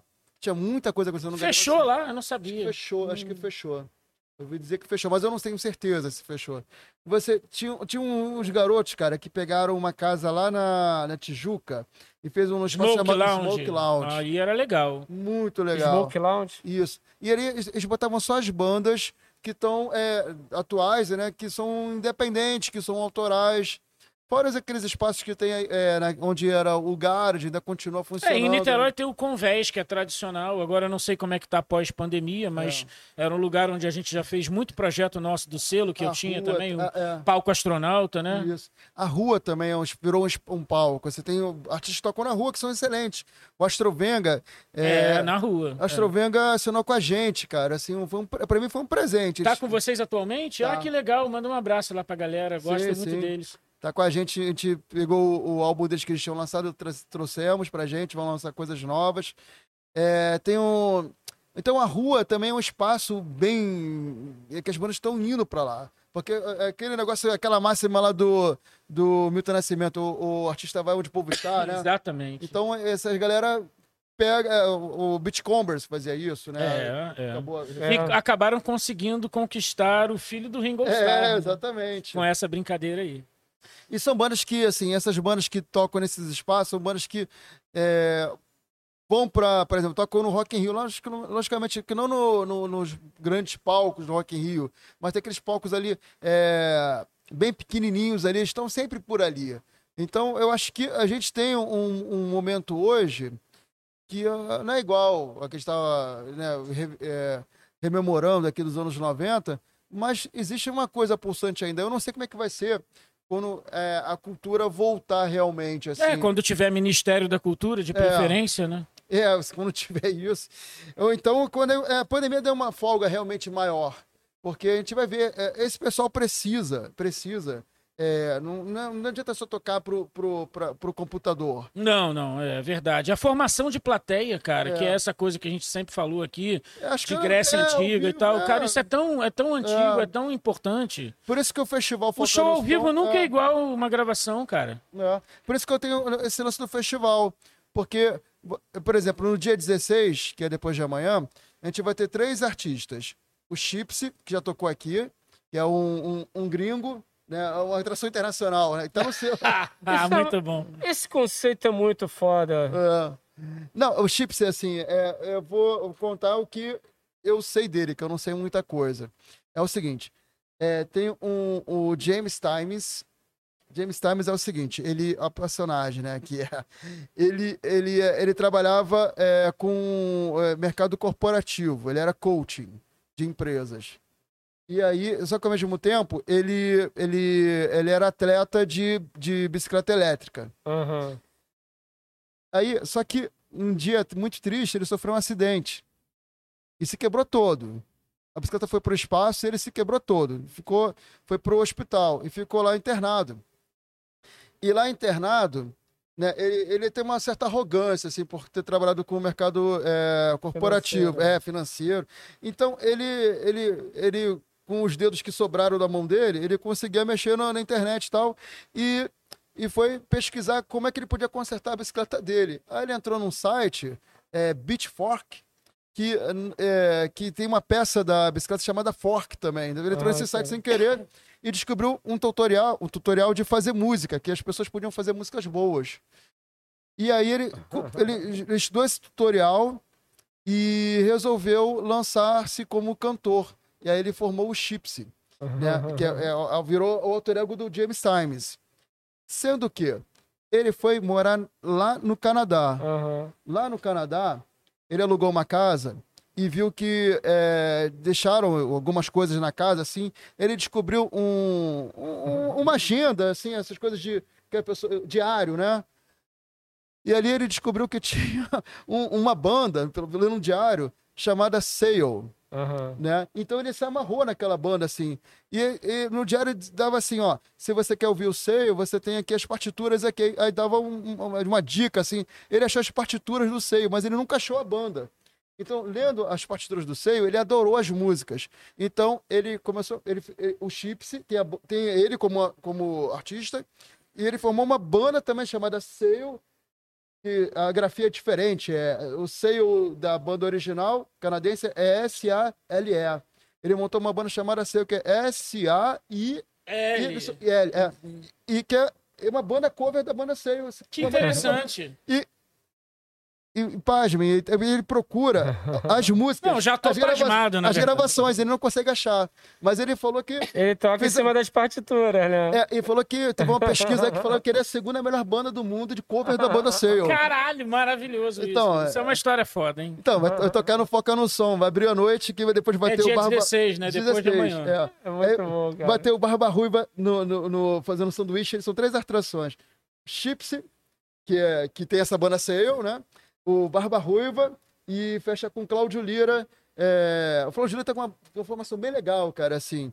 Ele tá com o Hugo Noguchi, que era do ah, Ventre. o Hugo é maravilhoso, é. E o Gabriel, o Gabriel Barbosa, que tocou com a, com a Duda Braque, uma galera, assim, né? Então, um power trio rodaço, assim. São três power trios que vou ter, assim, um atrás do outro, assim. Legal, dia, dia 16 no Áudio Rebel. Depois de amanhã. Quem estiver assistindo aí, ó. Depois ingressos no Simpla. Lá é. Áudio Rebel. É. Ingresso onde? No Simpla, ou então entra no, na, na, na, na, bio da Caravela Records, que tem lá o, um Linktree lá, você entra ah, lá, é. acha Pô, lá o. Linktree sempre salvando, né? É. Vou botar lá. Cara. Não, mas Pô, ó, vou aproveitar e fazer o jabá também, né? Porque agora, no dia 18, a gente, da Astronauta Discos, está em parceria aqui com a Rock Experience, fazendo um evento que vai ser com três bandas do selo astronauta. Opa. Pois é, Maverick Benedito, Valeu. Coyote Valvulado, que acabou de lançar uma música chamada Jumento Fardado. Ah, Não me perguntem sobre qual presidente da República é, mas é.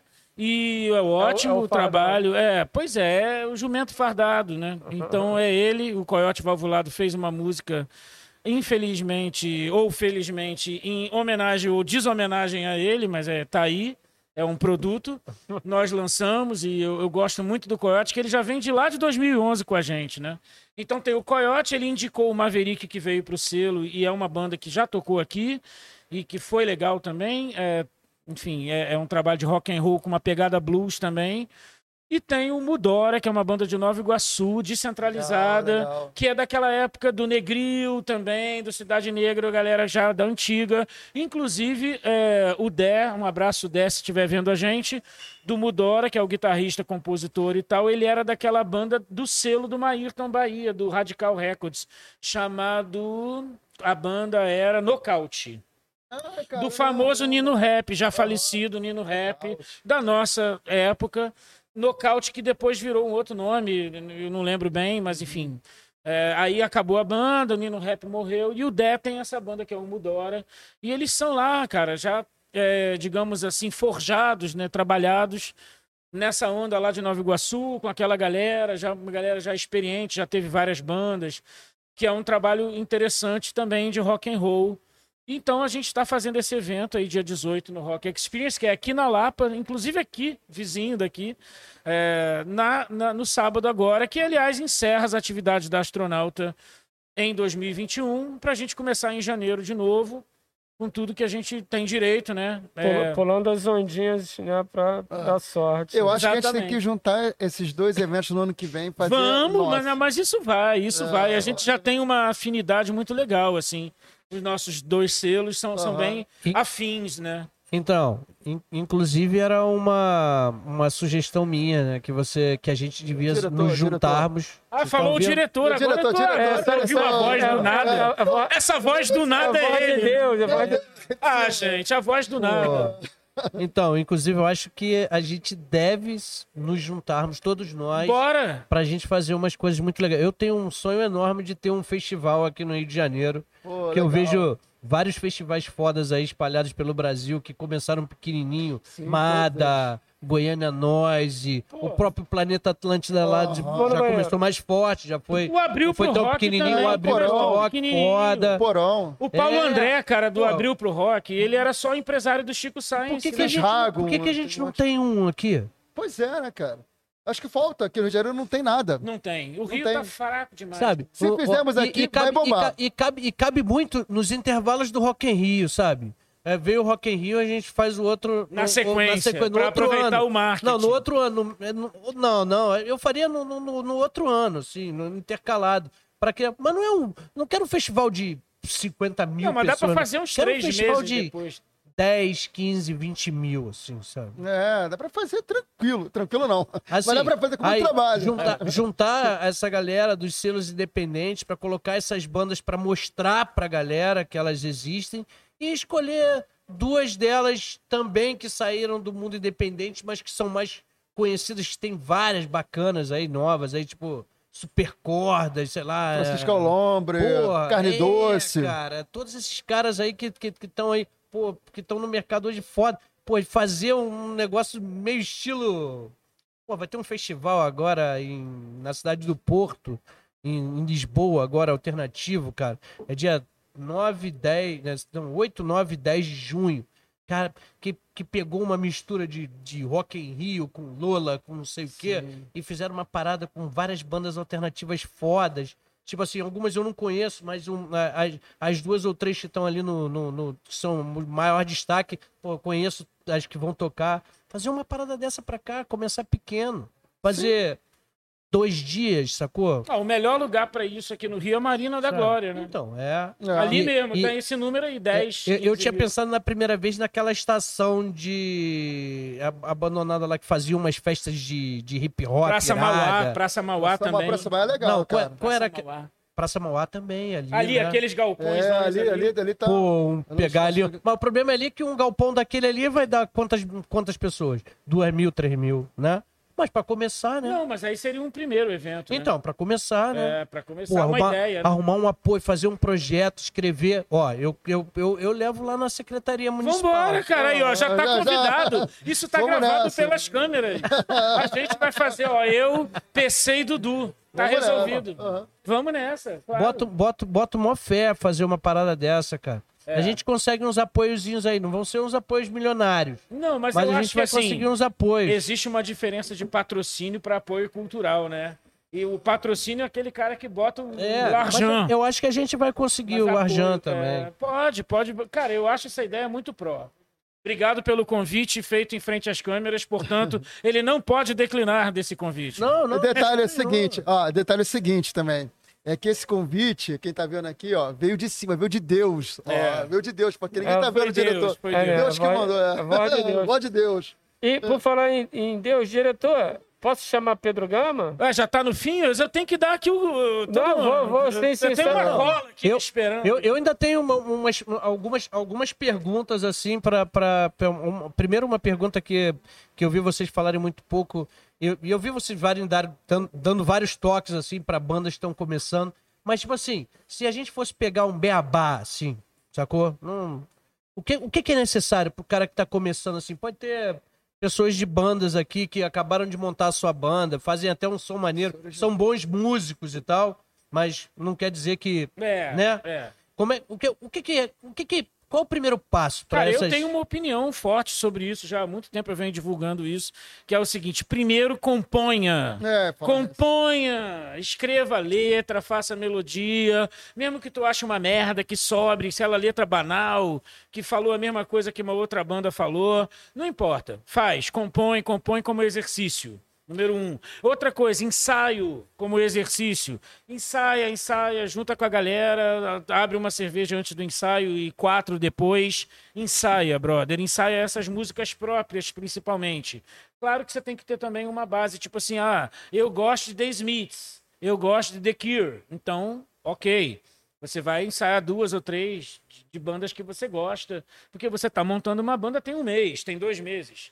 Então, essa banda que montou há um mês, dois meses, é claro que ela não tem repertório próprio, né, Dudu, né? Tipo, não tem. Então, vai ter que ensaiar fazendo cover ainda. Mas, cara, Roberto Carlos imitava João Gilberto, tipo, fazia cover. Beatles, né? Beatles com Elvis e, e outros. Enfim, é assim. Rolling Stones. Rolling Stone, todo mundo, É. todo mundo, todo mundo.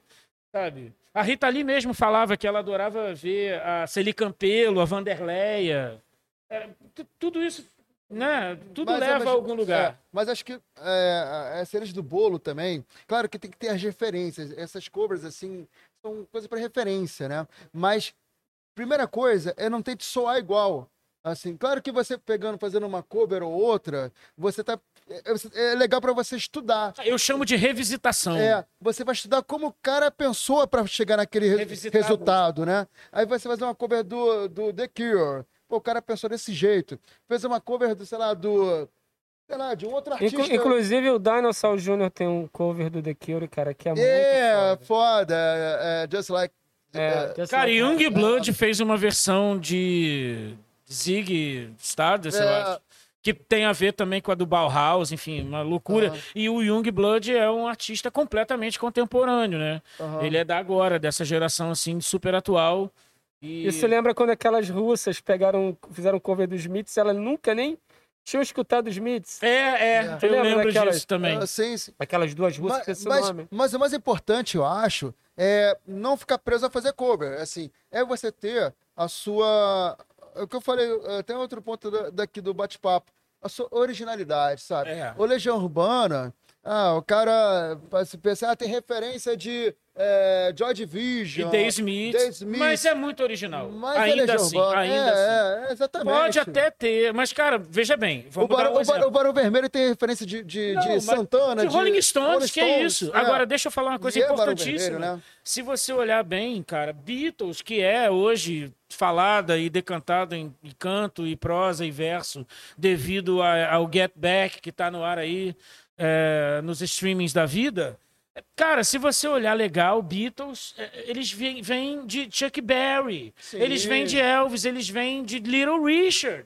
Eles- sabe? Não é. E são Beatles, assim. E são é- Beatles. e são Beatles, Mas é, né? ó, quer ver uma outra coisa? Prince.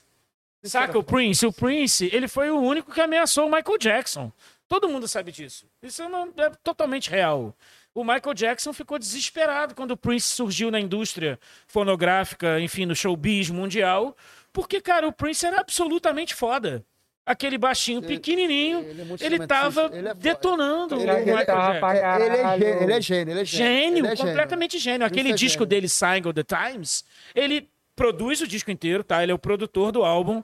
Além de tudo, ele toca guitarra, baixo, bateria, violão, compositor de letra, melodia, cantor.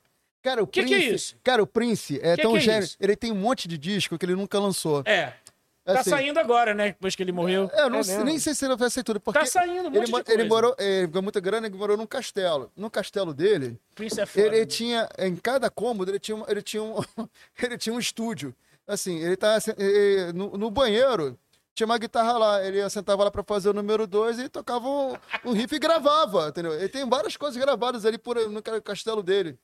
E, e, e gravava, ele gravou vários discos escutou, achou uma merda e não lançou. Tá lá jogado lá É, ele tinha essa exigência, exigência mesmo. Tem muita coisa dele aí que tá por aí, assim. Agora, falando aqui pra descontrair uma fofoca estilo Léo Dias, é, dizem que o Michael Jackson botou o nome do filho dele de Prince Michael por causa do Prince. né? Ah, pode ser. Mas é mentira isso. Ah, eu não ah, acredito, não. É que nem dizer que o cara era pedófilo. Também não acredito nessa porra. O Prince transformou o nome dele numa logomarca, né? É, é. Isso é muito Influencer- louco. Não, isso muito antes de logomarca virar realmente uma referência pra alguma coisa. Ele foi bem precursor nessa questão do design gráfico, né? Mas acho que uma geração, teve uma geração do pop que fez isso nessa época. O George Michael também. Fez também. Ele lançou um, um- Ele tava no auge. Ele lançou um disco que ele não apareceu o nome dele. Exatamente. Não aparecia, não Ele aparecia a arrumou uma treta com a gravadora. Você lembra dessa treta? Você leu sobre? Os, os clipes que ele lançou, ele não aparecia. E, e tem, só, tem música, só tem música mortalizada ali. Tem, ela- nesse disco tem o, o Freedom, que é uma sucessão dele, né? Exatamente. E, não, e é engraçado porque, tipo, você sendo um ídolo já como ele era, vindo do Wham, É, né? é. É meio estranho. O Prince é a mesma coisa, ele já era o Prince. É. É meio estranho. Se você começa meio assim, tipo Gabriel Pensador aqui no Brasil, hoje eu tô feliz, matei o presidente, tocou em todas as rádios na época do Collor, ninguém sabia quem era o cantor, não era gravado, não tinha gravadora, nada. Era uma demo. Uma demo. Todo mundo sabe aqui É que o mesmo? Gabriel e o Thiago Mocotó É, são é. filhos da Belisa Ribeiro, assessora de imprensa, trabalhou até com Collor e tudo. E daí eles eram contra essa vibe. E aí eles, na época, jovenzinhos, Moleques, né? moleques. 16, 17 anos. Aí, aí, o, né? o Thiago, eu acho que não era nem nascido, não lembro. Mas foi que o, o Gabriel Pensador, ele fez essa música e ele conseguiu, de alguma maneira, por alguma razão que eu desconheço, tocar nas rádios. Na cidade tocava essa música. Só que ele não tinha gravadora. Ele não tinha. É tipo na Fluminense FM, quando É, tocava agora. Legião, Kid Abelha, Só as Paralamas, demos. e era só demo, não tinha nem gravadora EMI ainda na parada. Né? No caso, a- o Kid era o Warner. Mas é, WEA, que não era nem o Warner. Né? Era o Warner, Electra e Atlantic. É. O WEA depois virou Warner. Mas enfim, é, falando isso porque eu sou muito ligado nessa coisa de, de ficha técnica, nome de gravadora, que mudou, que vendeu, eu sou assim. Então, tô passando, aproveitando passar essa informação. Isso é, muito, não isso é muito bom você passar essa informação, porque Pra quem streaming, não tem, no streaming, velho. streaming não tem informação, esse tipo de É, informação. É, não tem. Não, não tem mais nem É, ficha técnica é. hoje em dia, né? Eu sinto uma falta, cara. Às vezes eu vou lá num álbum que eu nunca vi e falo, caralho, quem foi que Pô, tocou o baixo, produziu? Quem, a com- guitarra. é, quem é, quem tocou o baixo? Quem, quem escreveu a letra, sabe? Às vezes nem isso tem, cara. É. Às vezes nem isso tem. Então, é foda, né? Eu adoro é, álbum, assim. assim, Álbum é demais. É É, por isso que eu gosto de vinil. É, também, pra poder ler É. ali. Eu, fico, eu pego o vinil, cara, assim, eu pego a capa do vinil, é, quando é gatefold, então eu adoro, assim, abre, é, a música tocando, cara, eu, eu fico imerso realmente no álbum.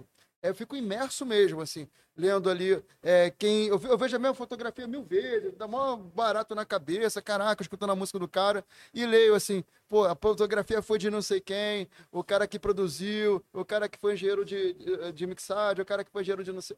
Eu fico lendo aquele negócio todo. Quando eu pego um vinil, é, mas os brasileiros, assim, né, não tinha informação, eu ficava, achava pobre. Assim, na verdade é, né? E, fica, e, o streaming, ele, ele É, o CD. Fica pior ainda. O CD já, veio, já deu esse baque, né? é, Porque tu já reduz o formato de um negócio quadrado, gran- bonitão, grande. E o, e o lance do vinil é que você conseguia explorar os diversos tipos de papéis. é, Então você tinha desde um papel craft até um cartonado, até um transparente, sei lá o que, com plástico, com recorte, caralho. Até o Black Star do, do Bowie, que os caras Sim. os caras botaram uma tinta lá que fica fluorescente e tal, não sei o quê. E não sei se tu sabe disso, sabe disso?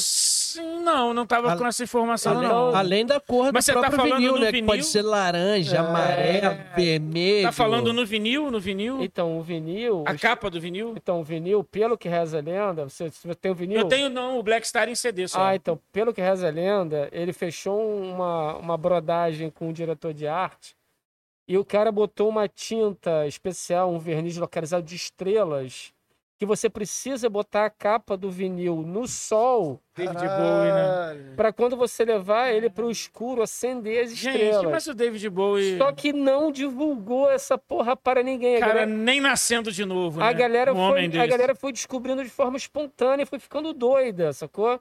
Aí começou, caralho, o Cara, eu não sabia disso. acendeu umas estrelas no Black Star, o caralho, não sei o quê. Aí que a galera se ligou que teve aí uma, uma manipulação ali na, na, na- na produção gráfica. Inacreditável. Mas assim, eu não sei se é um boato, eu não tenho vinil. Eu queria ter pra testar, sacou? Pode crer. Não, vou me informar. Mas. Emílio Pacheco aí, se estiver vendo a gente, que é um fã roxo do Bowie, E eu não sei se. deve isso- ter esse vinil. Se vou for perguntar. verdade, eu não sei se o vinil que vem pra cá, que, é, que, que ele é igual o padrão que foi lançado lá na Inglaterra. Não, eu acho lá. que no Brasil não se prensou É, vinil não do Black sei. Star, não. Também acho que não. Não, É, não. Eu tem acho que não, não com certeza, assim. Eu acho que esse vinil é importado. Agora, o CD foi prensado, eu acho que era Sony, não lembro bem, eh, na época, e eu comprei o CD quando saiu imediatamente, porque eu tenho coleção de CD do Bowie e vinil também. O que eu posso, assim, quando eu falo coleção, eu não sou aquele colecionador maluco. Não é o Ed Mota. Não, não sou o Ed. mas mas eu, eu procuro ter. eu Cara, o Ed procuro- Mota, o tem Ed- uma, ó. Ed Mota tem um Modern Sound dentro da Tem, casa.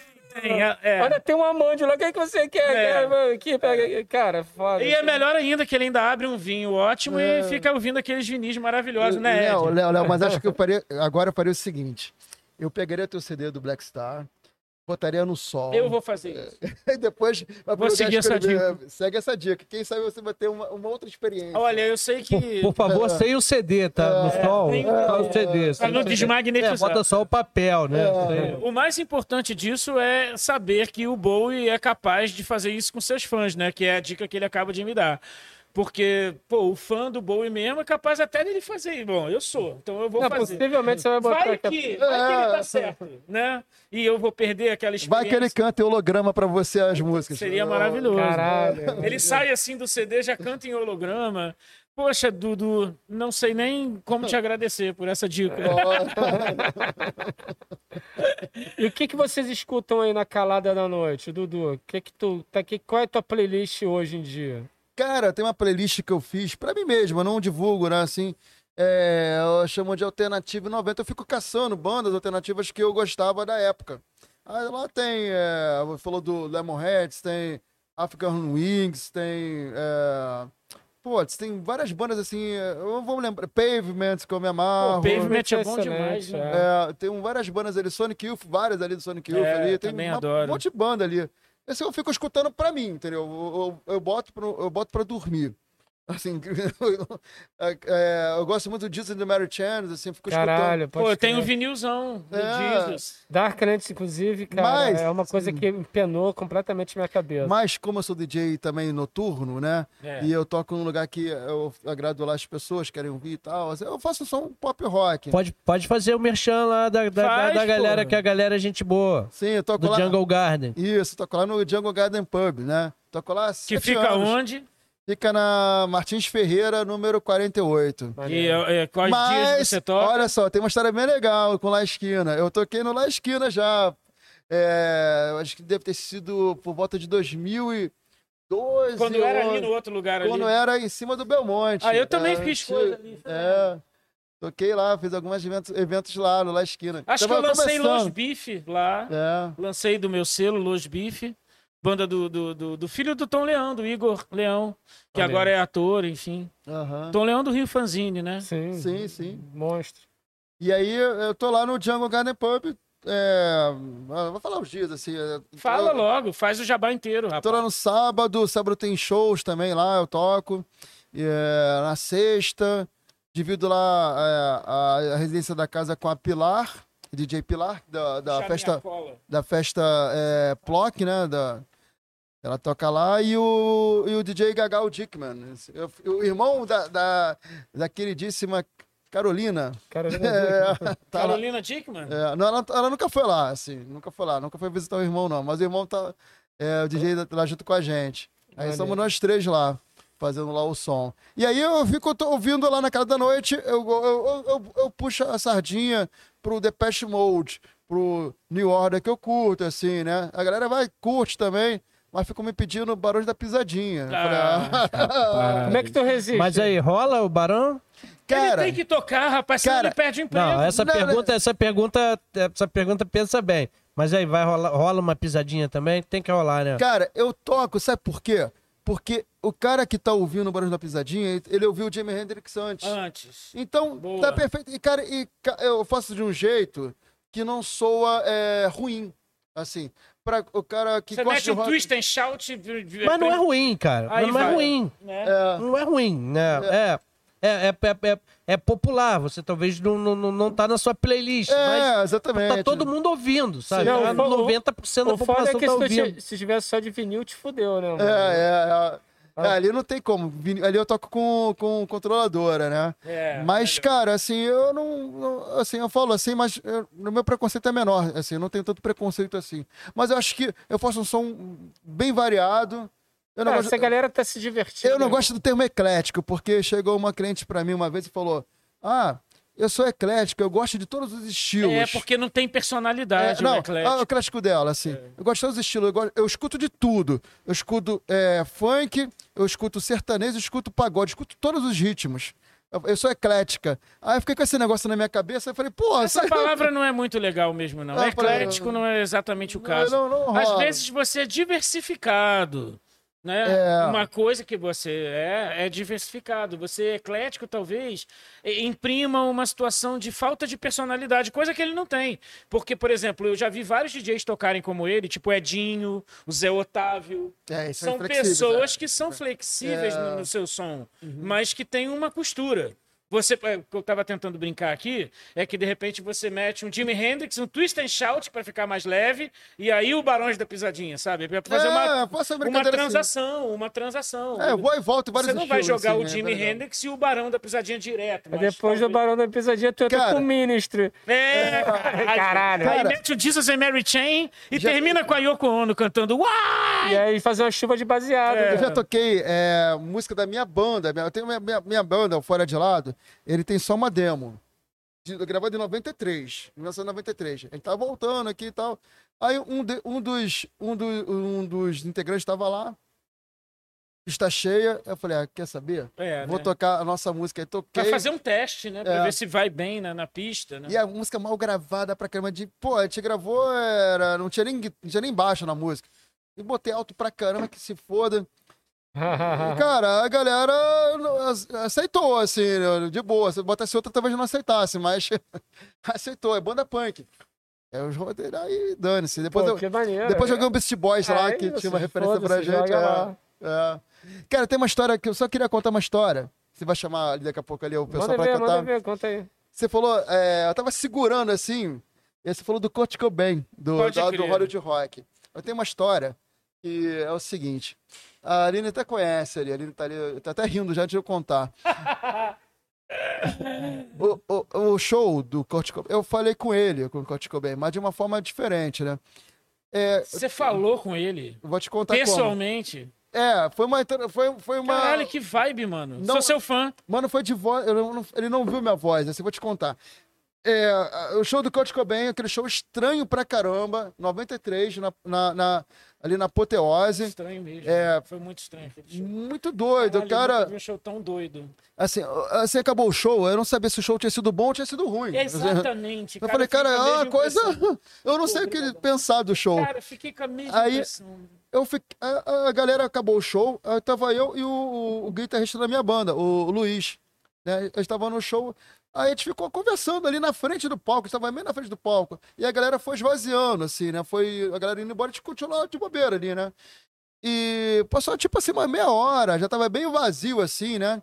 Se quem estivesse no palco, eu olhasse lá pra, pra plateia, conseguia ver a gente e identificar a gente ali. Cara, a gente tá lá, conversando lá de bobeira, aí ele me cutuca assim, olha lá quem tá ali em cima do palco. Aí eh, tinha uma portinha, tinha um palco, né? Tinha uma, uma entradinhazinha assim, lateral. E aí eu tava, Kurt Cobain lá, assim, né? Olhando assim pra galera, meio, sei lá, meio puto, não sei que vem que ele tava. Aí, aí a gente apontou pra ele. Caraca, o Kurt Cobain. Aí ele viu a gente, assim. Aí ele olhou pra gente, Deu tchauzinho assim. quase. Ele chegou pra gente e fez assim, ó. Ah! que genial. Aí a gente olhou pra ele assim, ah, é? Aí os dois, né? Fizemos assim, ó, pra ele. Boa, hein? Aí ele olhou pra gente, é tipo assim, ah, é? Aí pegou, segurou nos bagulho e fez aqui assim, ó.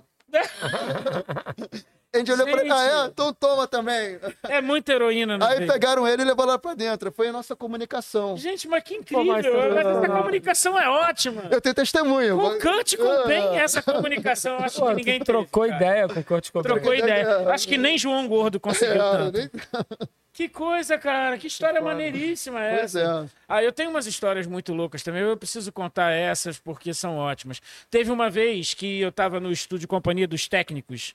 É, tava tendo aquela coisa do acústico da Rita Lee na MTV, né?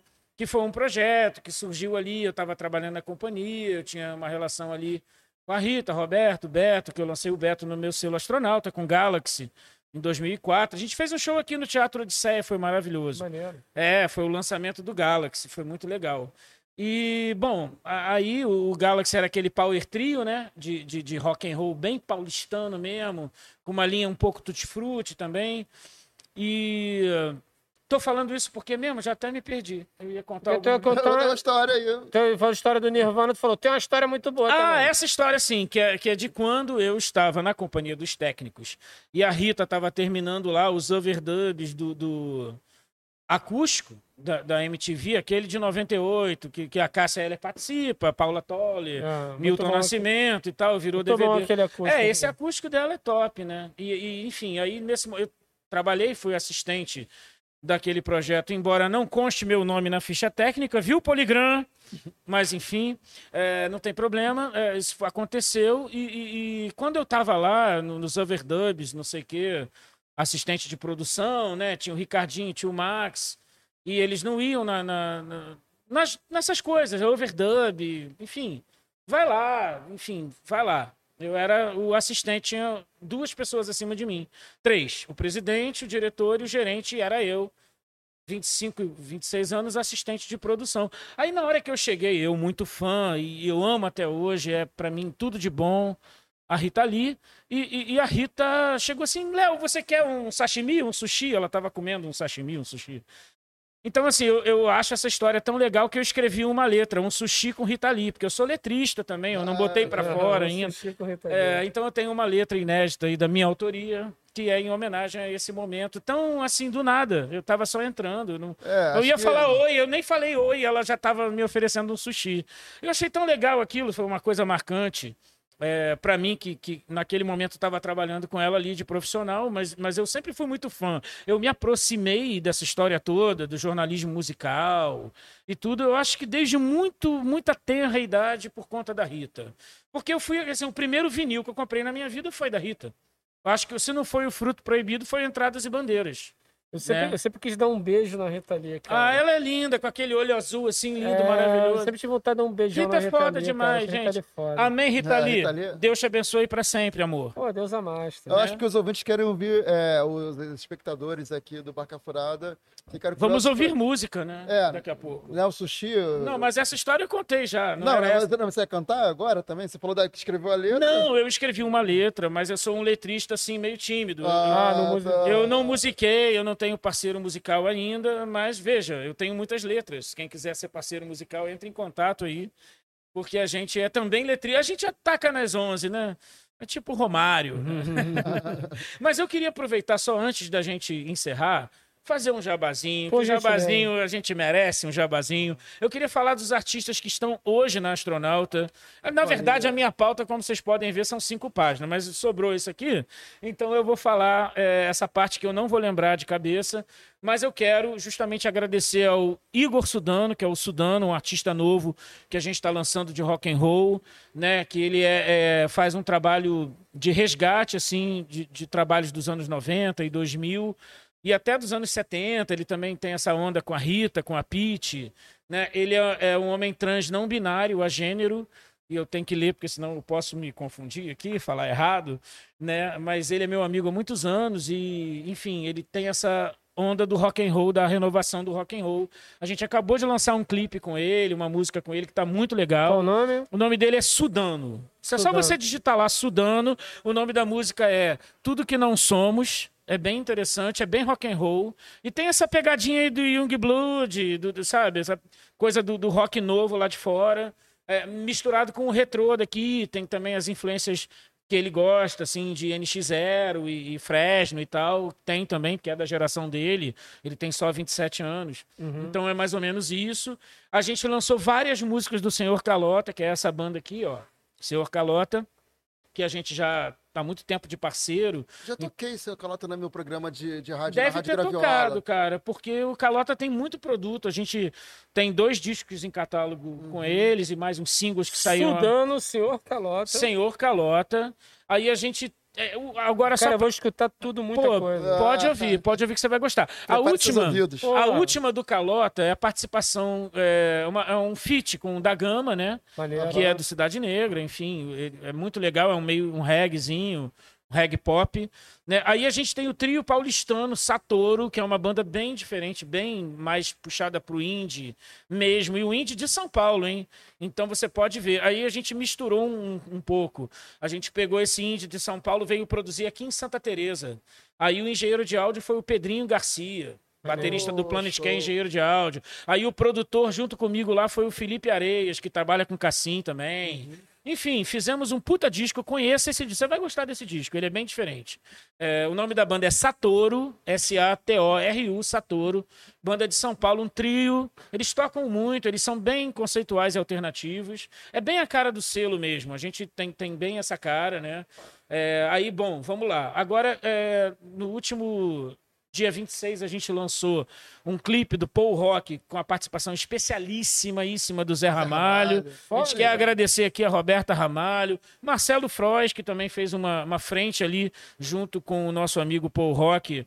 É, pra- Marcelo Frois, acho que de que tá aqui também, né? Exato. Ele é um que você Exatamente. deveria convidar, ele tem muita Marcelo história. Frois, por gentileza. Muita história aí pra Senta contar, né? barca. O cara da Descobertas, né? É. Então, aí ele ajudou aí o Paul Rock nessa relação e direto com a aprovação das imagens do Zé Ramalho aqui pro nosso selo que acabamos comemorando 22 anos do selo com esse clipe, né?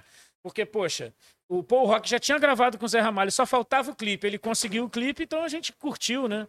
A gente Pode adorou, né? E, e ter o Zé Ramalho é um luxo. Pô, né? mas o Zé é demais, né? É um artista, assim, assim, fora de série demais. É muito fora da curva. É. Ele, pra mim, ó, ele, Cássia Hélia. é, tem uns outros, assim, que são demais. O Chico Sainz, enfim. O Seu Jorge, enfim. É, é- é complicado. Agora, vamos lá. Voltando aqui, só pra eu ler, porque eu tô com um roteiro aqui, né? Aí a gente tem também as bandas que veio aqui, o Maverick Benedito, que mistura pop com rock e, e blues, assim. boa. Os caras estão aí, pô, começaram agora com a gente. Eles são os nossos filhotinhos, né? Acabaram de chegar na gravadora, no selo, né? Eu, às vezes troco gravadora com selo. né? Mas, enfim, aí o Mudora, que também tá aí com a gente trabalhando. Como eu falei, o Coyote e tem outros, cara. Olha só o que mais eu lancei. Nick Stewart, que é um artista jovem lá de Niterói. Eu, Cris e Thaís, da Cristina Fuscal, do biógrafo, a jornalista. legal. Tem a Cris e a Thaís. Parceira, parceira. Parceiraça. Cris Brown, lembra da Cris Brown? Sim. Do Sex Beatles, Sim, que foi sim, amiga do sim, Renato sim. Russo. A grande Cris, um beijo, viu, Cris? Te adoro, ela, ela gravou com a gente Gávea Posto 6, que é uma parceria dela com a Paula Toller. O que mais? É tanta coisa que, graças a Deus, mesmo no meio da corona, né, a gente conseguiu fazendo as coisinhas. Marcela de Sá, que regravou Otto, sem Legal. gravidade, ficou lindo esse material, tá no ar. O que mais? Tem muita coisa boa por vir, o resto aqui é caô. É, enfim, já falei tudo que eu tinha que falar. Vamos Olha. economizar o tempo, temos shows ainda, né? Deixa Dudu, Dudu, tua vez, meu querido. Caramba, eu não tenho essa. Eu não fiz essa colinha, né? Ah, bom, então, eu fiz a cola, desculpa. Cara, a gente lançou na Caravela é, em cinco anos, né? é, Mais de 2020 pra cá, uns 40 nomes, assim, né? Uns 40 artistas. Claro que eu vou citar alguns, mas eu vou ficar muita gente de fora. Então, eu vou começar até é, pelos que estão no, no Foca no Som, né? Que participaram, né? É, o Gabriel Ruiz, que é um, um- um- um- cara, ele, ele tem um trabalho incrível, assim. Eu conheci ele é, num, num num- na internet, né? Num especial que ele fez para o pessoal do- da Pomar, né? É chamado Superdose. Ele cantou lá. E eu achava que ele era um cara do hip hop, mas não, ele é muito mais versátil. Ele se apresentou no Foca no Som, ele e um teclado, é, um piano elétrico. E ele fez samba, ele toca é, é, trombone, é, Trompete? trompete com a boca. Pá, Você- trompete bocal? É, mas, cara, perfeito, assim, Incrível. cara, faz parte. O assim. Fellini fazia aquela banda Fellini de São Isso, Paulo, isso, que eu adoro. muito. Da Baratos Afins. Quem lançou É, foi o Calanca. Calanca, é. Meu ídolo. Calanca é meu ídolo. E é um garoto sensacional. Lançou Qual uma é o música. nome? É, Gabriel, Gabriel Ruiz. Ele lançou uma música chamada Estar Sobra é Muito Louco. Lançou agora com o Deluca, uma parceria com Estar o Deluca. sobra é muito louco. Olha, É. esse nome é bom, hein? Cara, eu sempre, eu sempre, na minha É, cabeça, sempre teve essa frase. Eu sempre quis, mas nunca consegui. É. Não, porque esses tempos loucos aí que nós temos, Não, né? total. Então, hum, a- Muito bom esse nome. Mas ele, chapado. Gabriel Ruiz, ele não é primo da Tulipa Ruiz. Não, não, tem não, nenhuma não, relação não, tem com a uma família relação. Alice Ruiz, nada. não, não. é um garoto de. Deve ter, eu acredito que ele tem uns 30 anos no máximo, assim. E, cara, é, ele é muito versátil. Cara, é, do- do- falando, começando pelo foco no som, a gente teve lá o Leto, que já tocou aqui. Leto é maneiríssimo, cara. É, um Porra, sonzeiro pirei, ali. pirei, pirei com o Leto, sério. Forró, psicodélico, ele começa a Forró cantar. é- psicodélico é legal, hein? É, É, com e- maracatu. e- e rola com- é, é, é, o, é, o- eu falei maracatu, mas não é carimbó. Carimbó, carimbó. Ele- Então rola um tuc, tuc, tuc, tuc, muito foda, muito, muito foda. foda, muito foda. E Se aí, você não assistiu Leto, dá uma olhada aí no Barca Forada, vai ver que tem Leto aí, então assista, é sensacional. ele lançou agora uma música nova com o Afro Ribeirinhos, que é uma banda bem legal pra estar aqui. É um, é um, cara, Afro Ribeirinhos é eles tocam na rua, mas assim é um, é um, é um- não sei se é um sexteto, se é um epiteto, se é um quiteto. é uma galera fazendo som com sopro, muito foda, assim. A, ba- a banda maior em números que a gente teve É. aqui foi o Zé Bigode Orquestra. Pô, muito bom também, Zé Bigode. Quantas pessoas? É o quê? Oito cabeças, né, meu Deus? Zé Bigode? Oito, nove, né? Quem? Zé Bigode, oito, nove cabeças, né? É, por aí. Afro Ribeirense vale a pena vocês trazerem pra cá. Não é do selo, não. Afro Ribeirense talvez esse feat com ele, mas não é do selo, mas eu, eu acho Não, que. é mas isso aí, por cá, exemplo, foda. você tá falando uma coisa que eu acho fundamental, essa história de, tipo, ser do selo, não ser do selo. É. A gente tem, ó, eu no meu Selo caso... ou não selo? É, selo ou não selo, eis a questão. Mas a, a verdade é o seguinte: a gente tem aqui no selo, na astronauta, eu não sei como é que é no caso do Caravela, né? Ele pode responder daqui a pouco. Mas falando aqui da astronauta, é, a gente tem o nosso catálogo. Que vem lá de 2000. Por exemplo, o primeiro e o segundo disco do Autoramas são do nosso catálogo. Tá lá, é do catálogo, é nosso.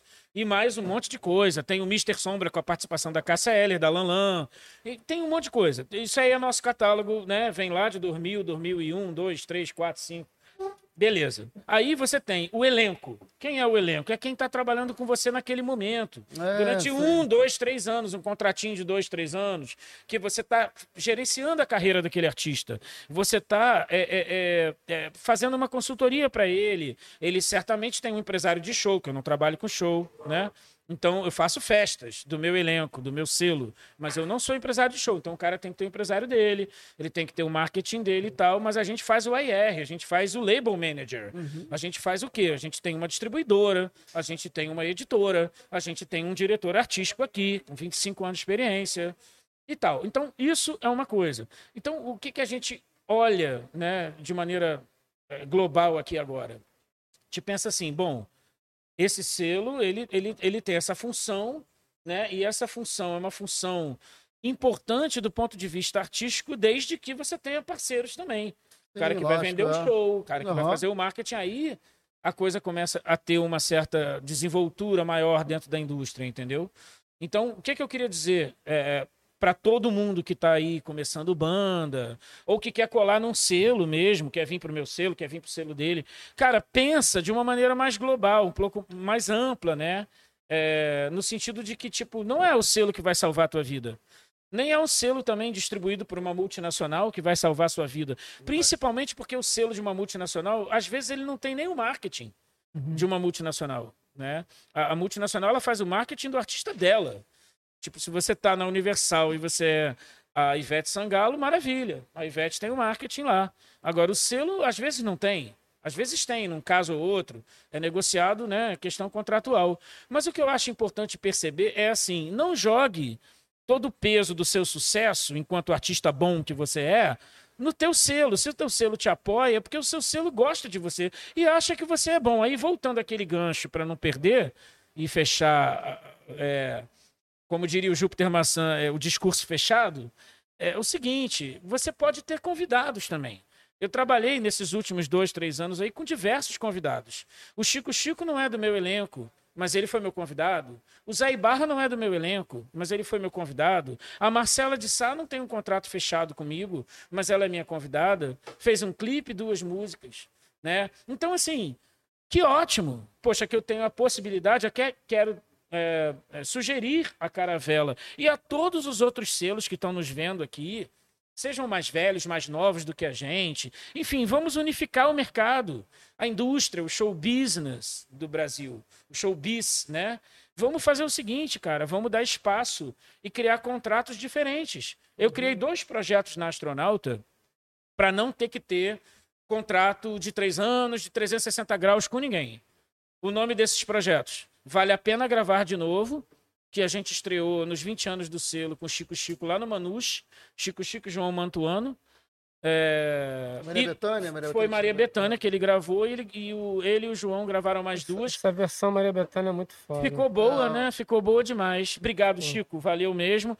E, que, inclusive, o Chico é um cara que eu queria muito ele é foda. trocar ideia. É, ele é, foda. Ele é Convida. Ele é fácil Convida. Porra, Chico, Chico, por favor. Ó, fala cara. com ele aí, ó. Porra, Mas então, favor, aí. Senta aqui é, pra trocar ideia. Tem que ter, tem que ter. Porque ele é genial, né? É, e aí tem o Zé Ibarra, que também é outro maravilhoso. Sensacional. Sabe? E tipo, a gente fez uma música que. Tipo assim, o Chico até agora tá com uma carreira solo, um trabalho desenvolvendo aí, enfim, com o Oscar, com Catenas, e, e tá com o disco solo dele, mas o Zé Ibarra, ele nem o disco solo tem ainda. Ele veio do Dônica, ele tá construindo isso.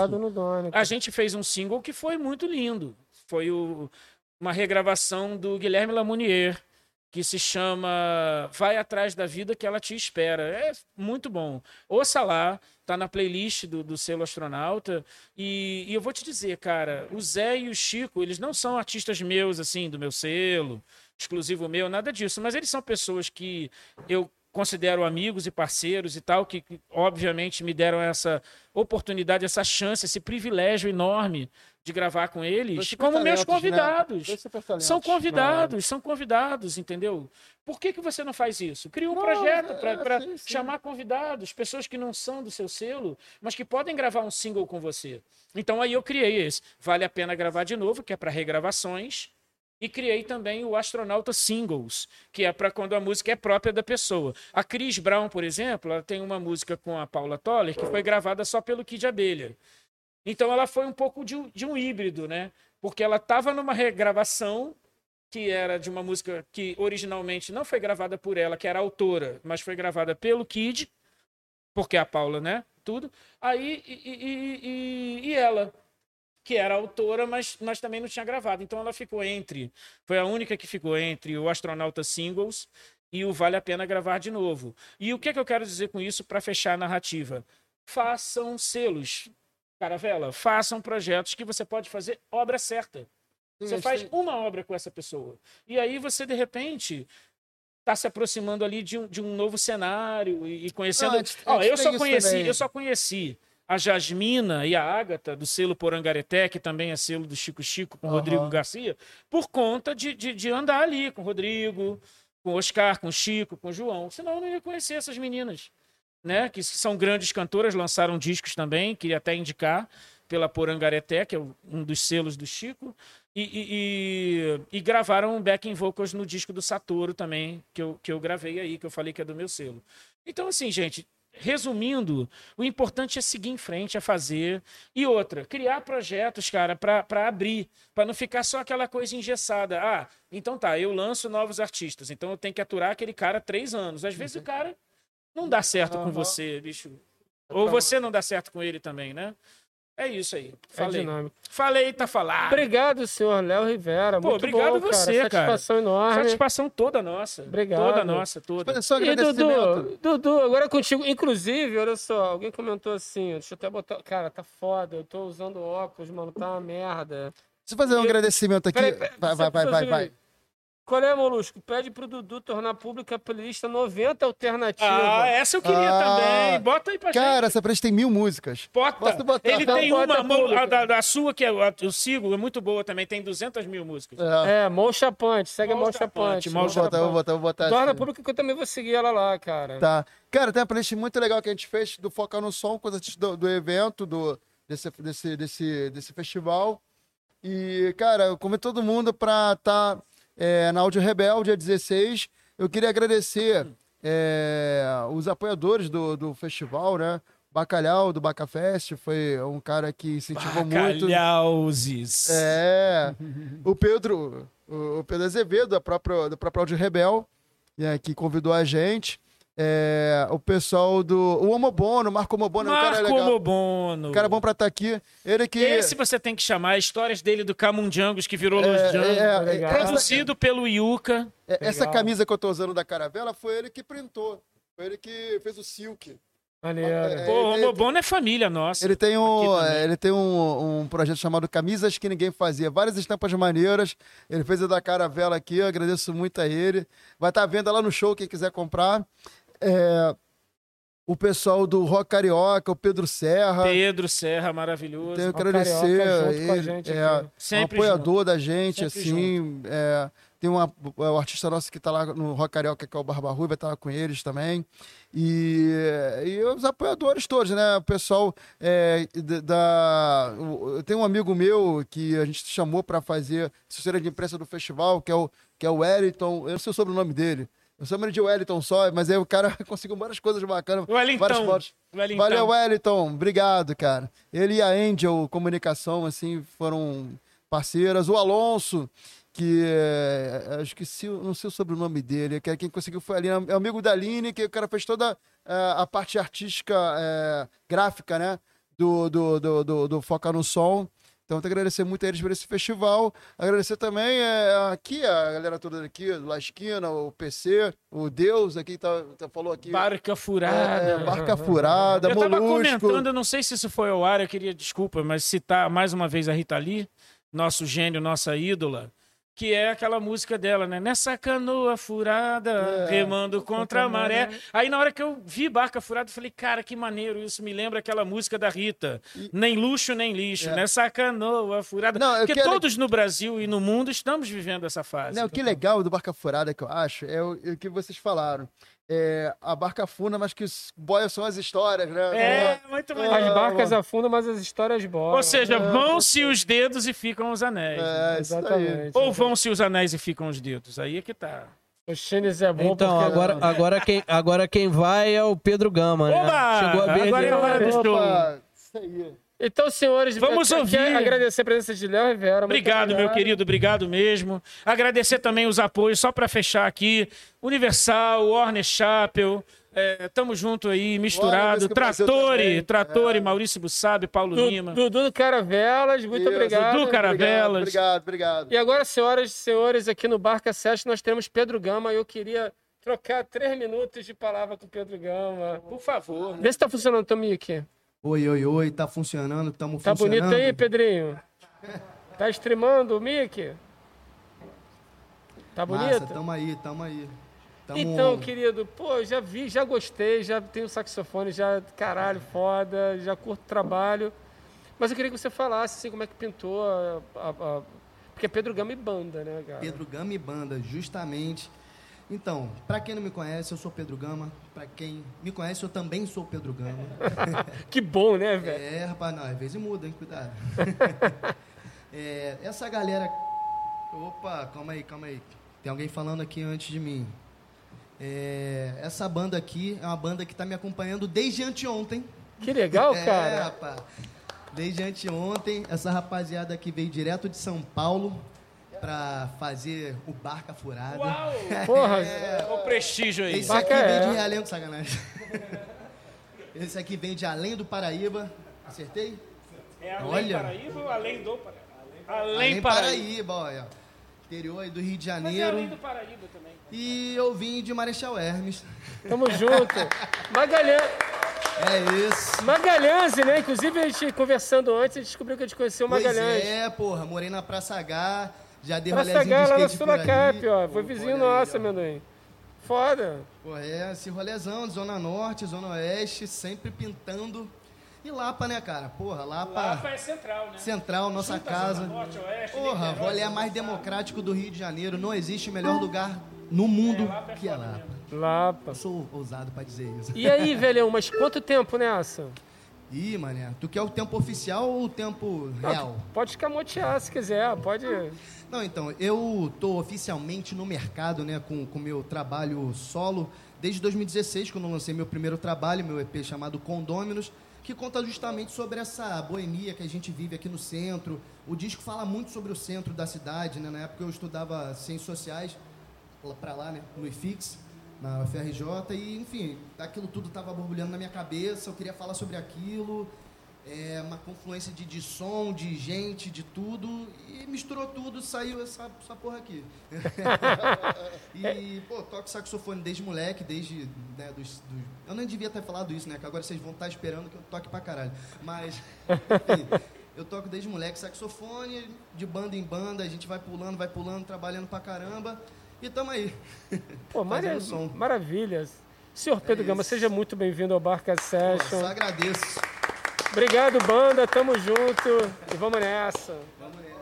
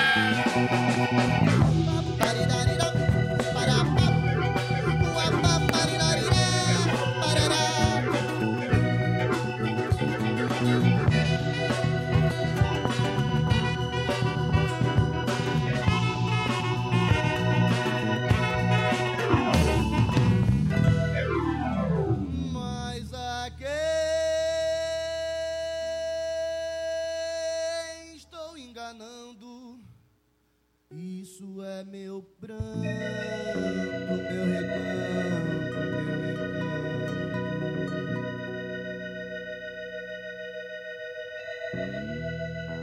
Mas a quem estou enganando? Isso é meu pranto,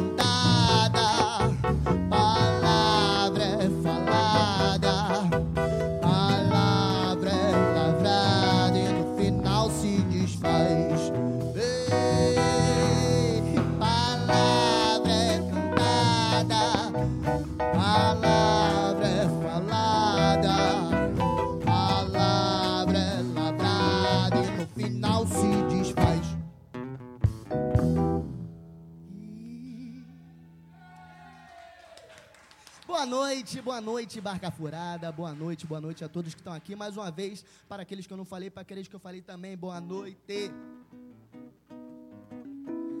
Todas as músicas aqui tocadas são músicas autorais.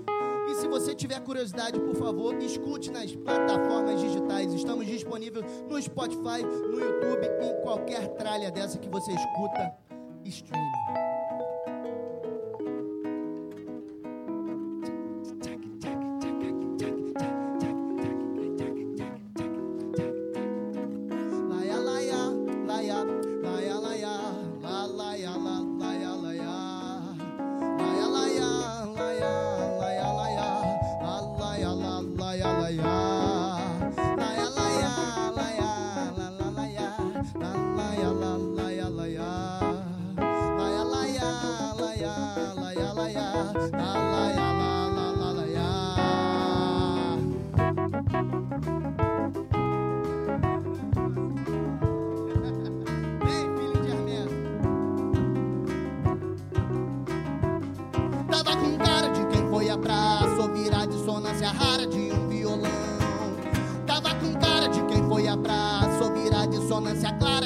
Coração Que na razão de bater peito, toque, toque Quem aqui me chama agora é labareda, elevação O elevador só me desce trabalho Mercado, sacola, pistola, canário Coxinha, eu como igual pastel Feira é livre, tem choro no caldo Diz que é pompa imunológica e morrer forte igual Sansão Mas acredita que dentro melhora com o tempo é o argumento que eu tento guardar. Mas acredito aqui dentro melhora com o tempo. É o argumento que eu tento guardar. Mas acredito aqui dentro melhora com o tempo. É o argumento que eu tento guardar.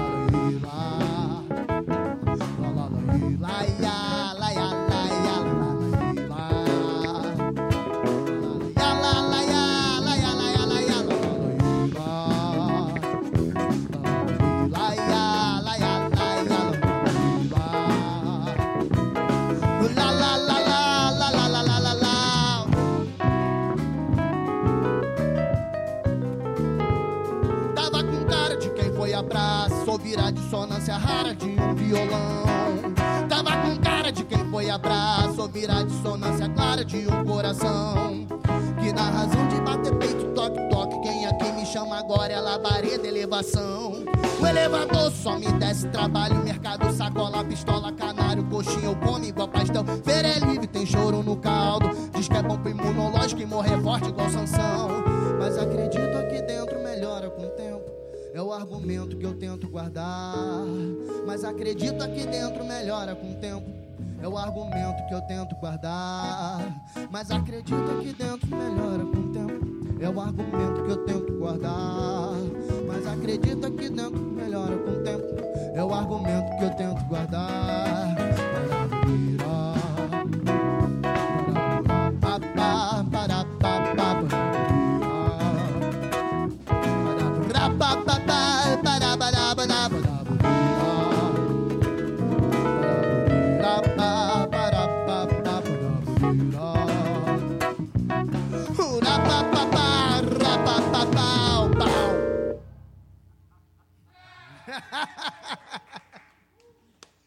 Dessa é argumento. Essa ainda não está disponível nas plataformas. Mas se você me ajudar, eu chego lá. Só falta. Olha, peraí, para eu conseguir gravar meu disco, eu tenho que ter pelo menos 100 mil inscritos. Falta só 999 mil. Aí eu chego lá. Aí vamos para Odyssey. Vocês conhecem Odyssey? Você já ouviu falar da palavra de Odyssey?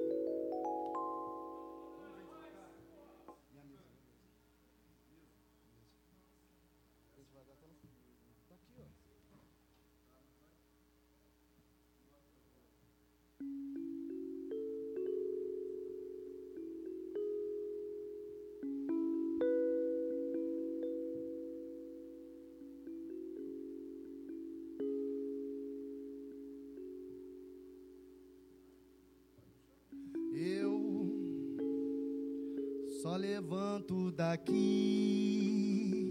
Quando a tristeza se assusta com meu gole e como golpe insatisfeito. Efeito no meu estado saltito entre pernas bambas e me cada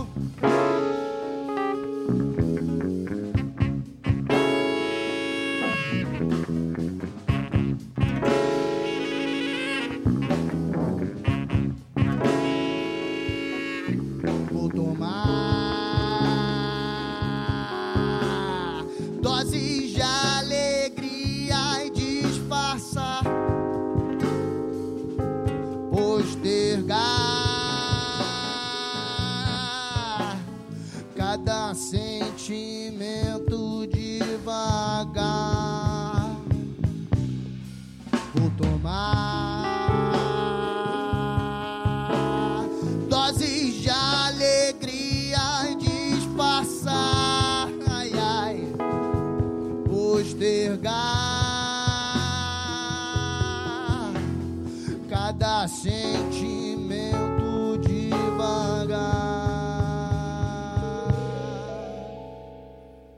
Vou gargalhar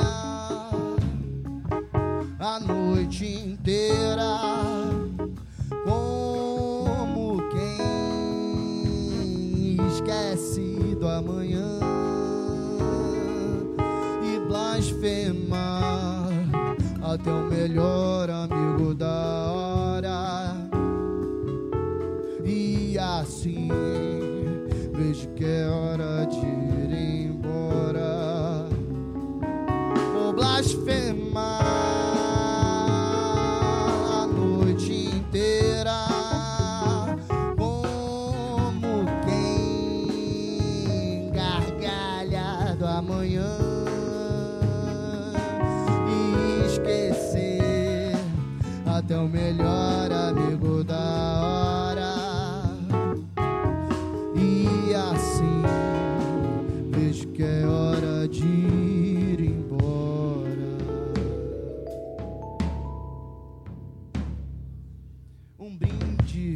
todos os boêmios do mundo. Me paga uma cerveja depois, hein? Ah, é. Agora é aquele momentinho de relax. Relax. Eu vou trocar de instrumento.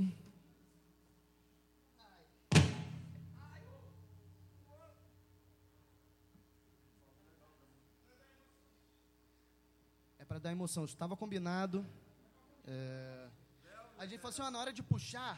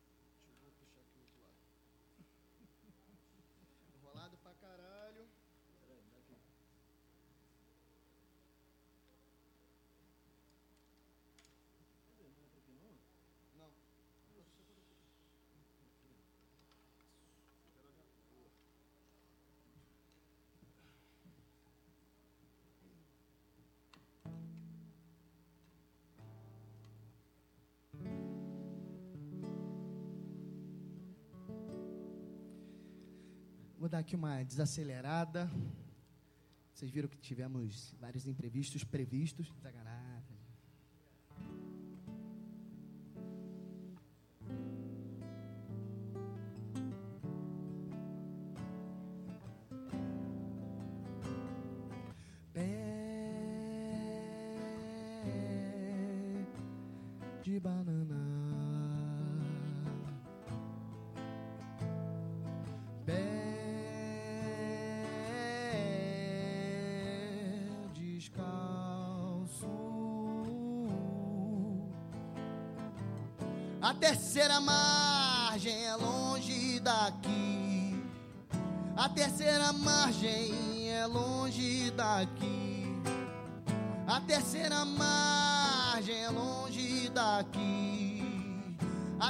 Terceira margem é longe daqui. Como daqui a Cariacica. Como daqui a Cariacica. Ei, Cariacica. Como daqui a Cariacica. Calmo, o pescador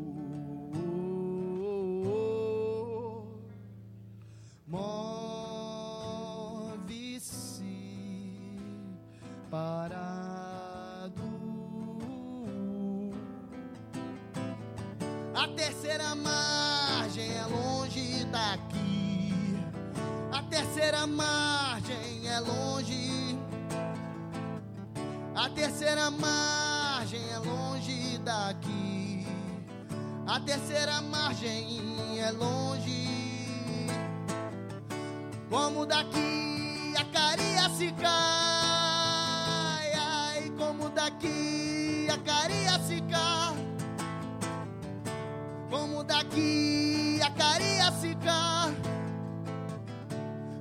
daqui a Cariacica. Meu sonho veio dos céus gerais, por onde trem de doido passou, montanhas gélidas de Marte, te escolhe a arte que eu guardei pra te mostrar.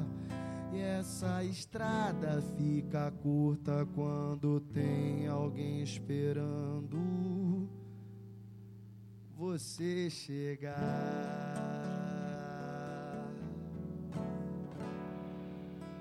A terceira margem, em breve em seus ouvidos. Me vem ET, um indomável lobisomem, um artefato promíscuo de extravagante casta, em qualquer monstro que eu nem sei qual devo dominar. Em qualquer monstro que eu nem sei, me pergunta aflito. Isso me levará, ou me trouxe ao definitivo desde o início. Meus estribilhos lembrarão que vocês têm asco de mim, pena de mim, medo de mim. Vocês têm asco de mim, pena de mim, medo, medo, medo, medo. E sequer sabem do que eu tô falando. E sequer sabem, convivendo entre monstros multiplicados em forma viril, acreditando que um dia passa. Minha espera agoniza até você sumir e vivo bem, sentença eterna mesmo invisível quer me dominar.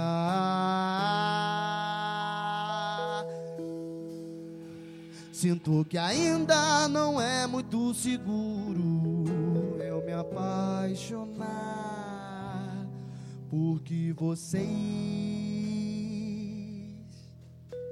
têm asco de mim, pena de mim, medo, medo, medo, medo, e sequer sabem do que eu tô. Eh,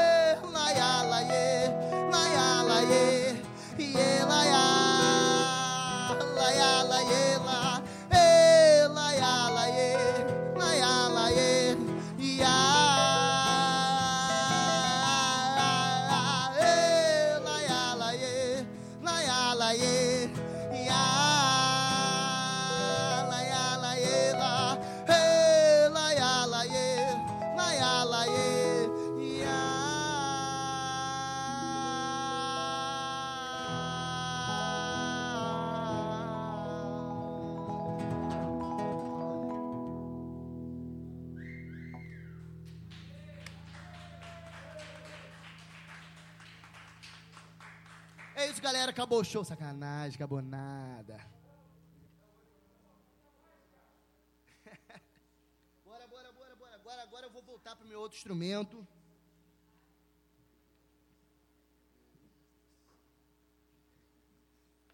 Então, essa aqui que a gente vai tocar agora é uma banda que ela foi composta na época na época da minha famosa banda que ninguém conhece, a Elodiara. É, nos longínquos anos de 2014. Aconteceu tanta coisa que parece que é longe pra caramba, né? Mas tamo aí. E vem devagar. É a música que a gente está gravando, é a música que a gente está produzindo, então ela tá no forno aí. Espero que vocês gostem. Então, procura a gente lá no Spotify enquanto a gente não lança. Valeu?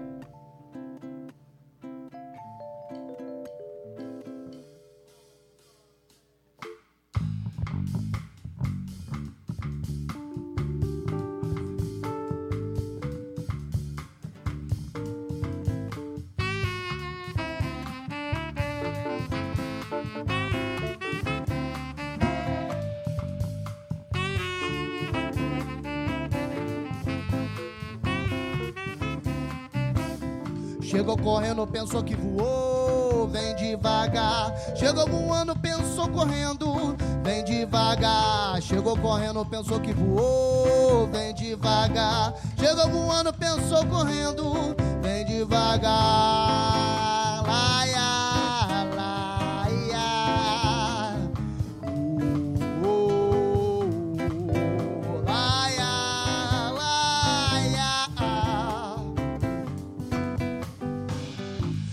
Carranca de alma bonita, esquece da vida o que pode mostrar. Quer ganhar dinheiro, feito um guerreiro, sem trabalhar. Cresce descalço, pisando na lama, esquece o percalço, cada dia passar. Ganhar dinheiro, feito um demônio. sem labutar.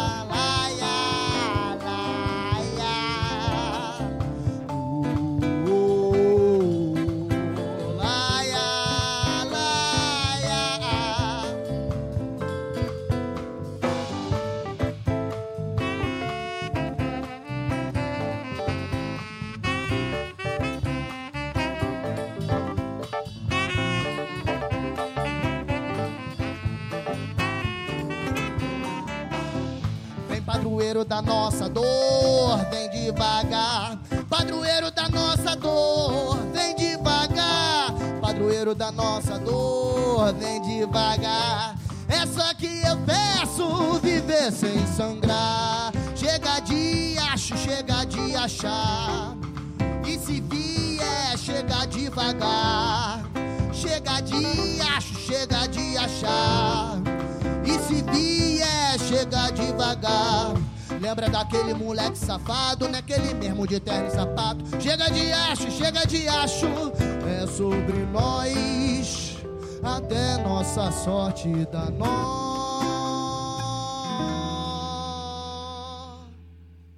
Até a nossa sorte da nó, a gente vai, parceiro. Valeu, valeu, valeu, valeu. Eu sei que vocês estão batendo palma aí do outro lado, no stream, assim como a galera que tá me fortalecendo para não ficar no vácuo. é, porra, é pequeno, mas é de coração, porra.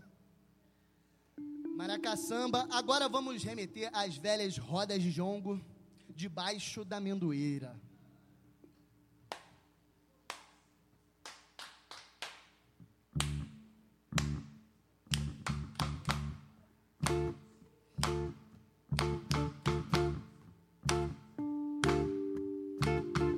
Roda de jongo debaixo da amendoeira. Roda de jongo debaixo da amendoeira. Roda de jongo debaixo da amendoeira. Foi Ariano Suassuna quem mandou.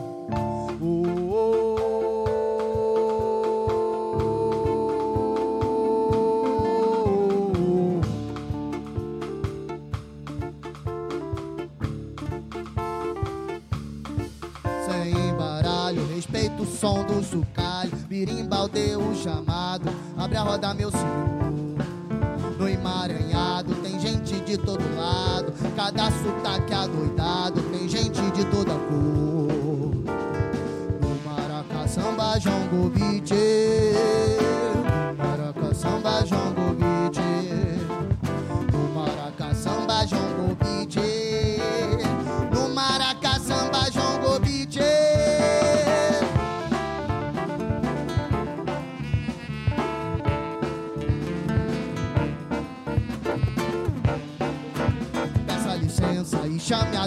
Lado, vice-versa e ao contrário. Quem é sábio mata o. Que a liberdade é o gosto da modernidade e que a tradução da morte é uma vida sem amor. Peça licença e chame a dama do lado, vice-versa e ao contrário. Quem é sábio mata o. Que a liberdade é o gosto da modernidade e que a tradução da morte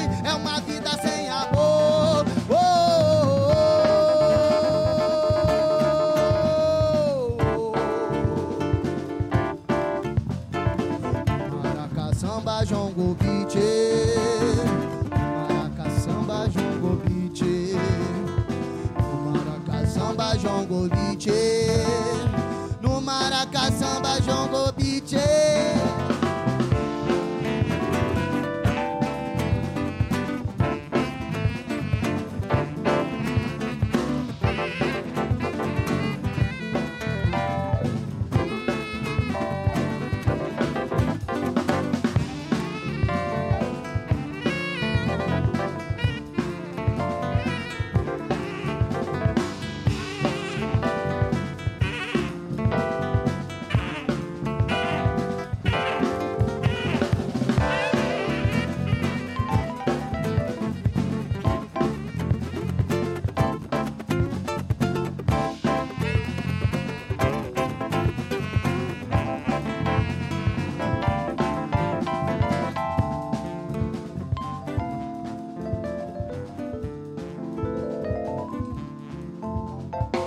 gostaria de apresentar essas pessoas maravilhosas que estão aqui me acompanhando, que toparam fazer essa loucura junto comigo, porque loucura sozinha nunca é legal.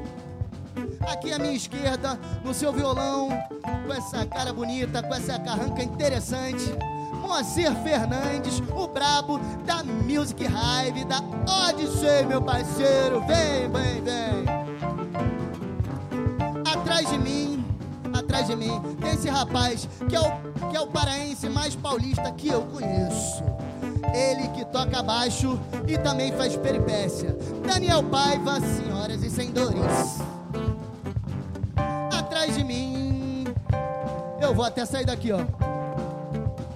Atrás de mim, o gringo que já sabe falar gíria e o caralho, meu parceiro. O nome dele é Cabo Salvatore, aqui na bateria.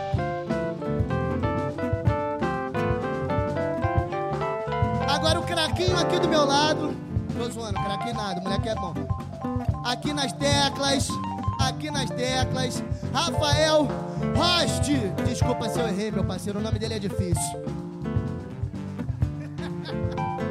E este que vos fala, aqui, este que vos fala, Pedro Gama.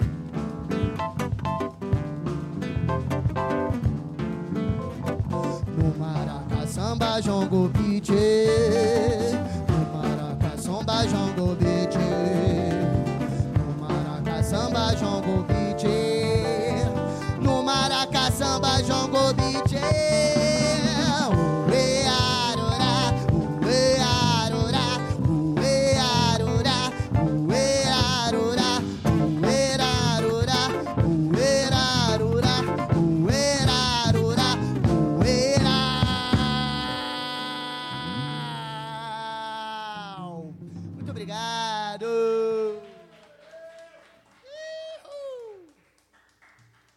Agora a gente está indo aqui para as duas últimas músicas, a saideira. Aí nessa hora do outro lado vocês falam assim: Ah, caralho, poxa vida.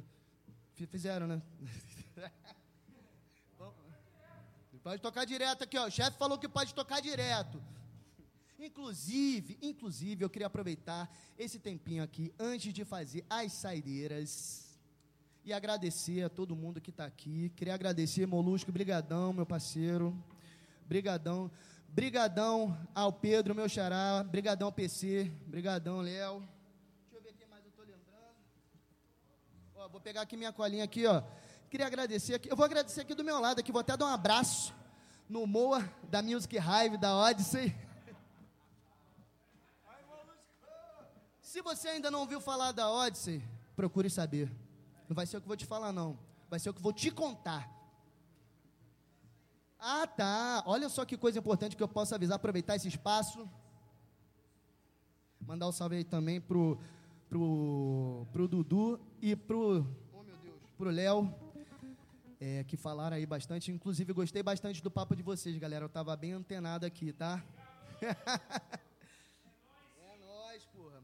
E amanhã, quem tiver de bobeira, quiser curtir esse som aqui, a gente vai estar tocando no Pavilhão Lapa, de graça, dose dupla. Porra, aí, né? Aí é moleza, né, parceiro? Tem que ir. Agora eu vou tocar a penúltima música, que é Espelho, a música que está no meu EP, lançado em 2016. Então, quem quiser, por favor, cola lá. Spotify, dá joinha, que isso ajuda pra caramba no algoritmo. Sabe que boicota a gente, né? Caralho.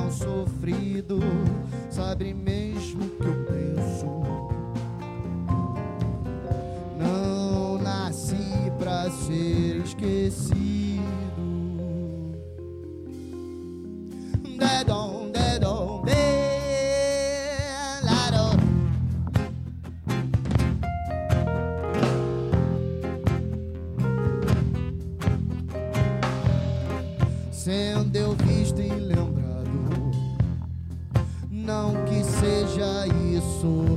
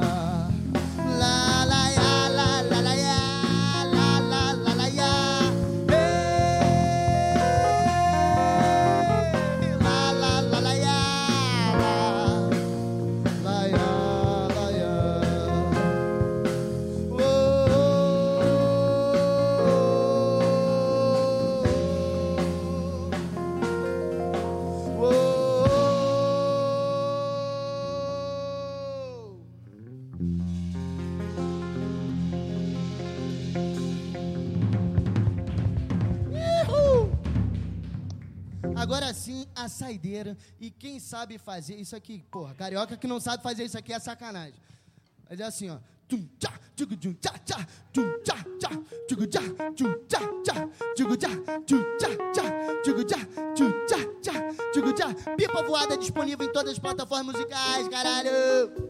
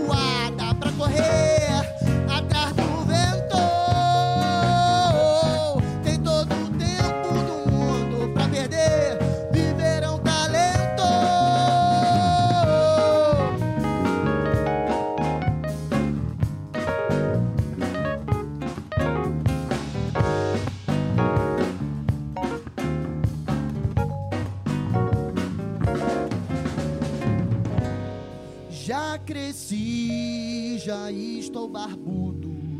Já não tenho culpa de não alegrar o mundo. Quando era menor, a vida era mais fácil. Agora ela só quer me fazer de palhaço e não tem graça. obrigado, muito obrigado a todos que se dispuseram a me ouvir. Estamos aí. Salve Barca Furada, salve geral. Uh!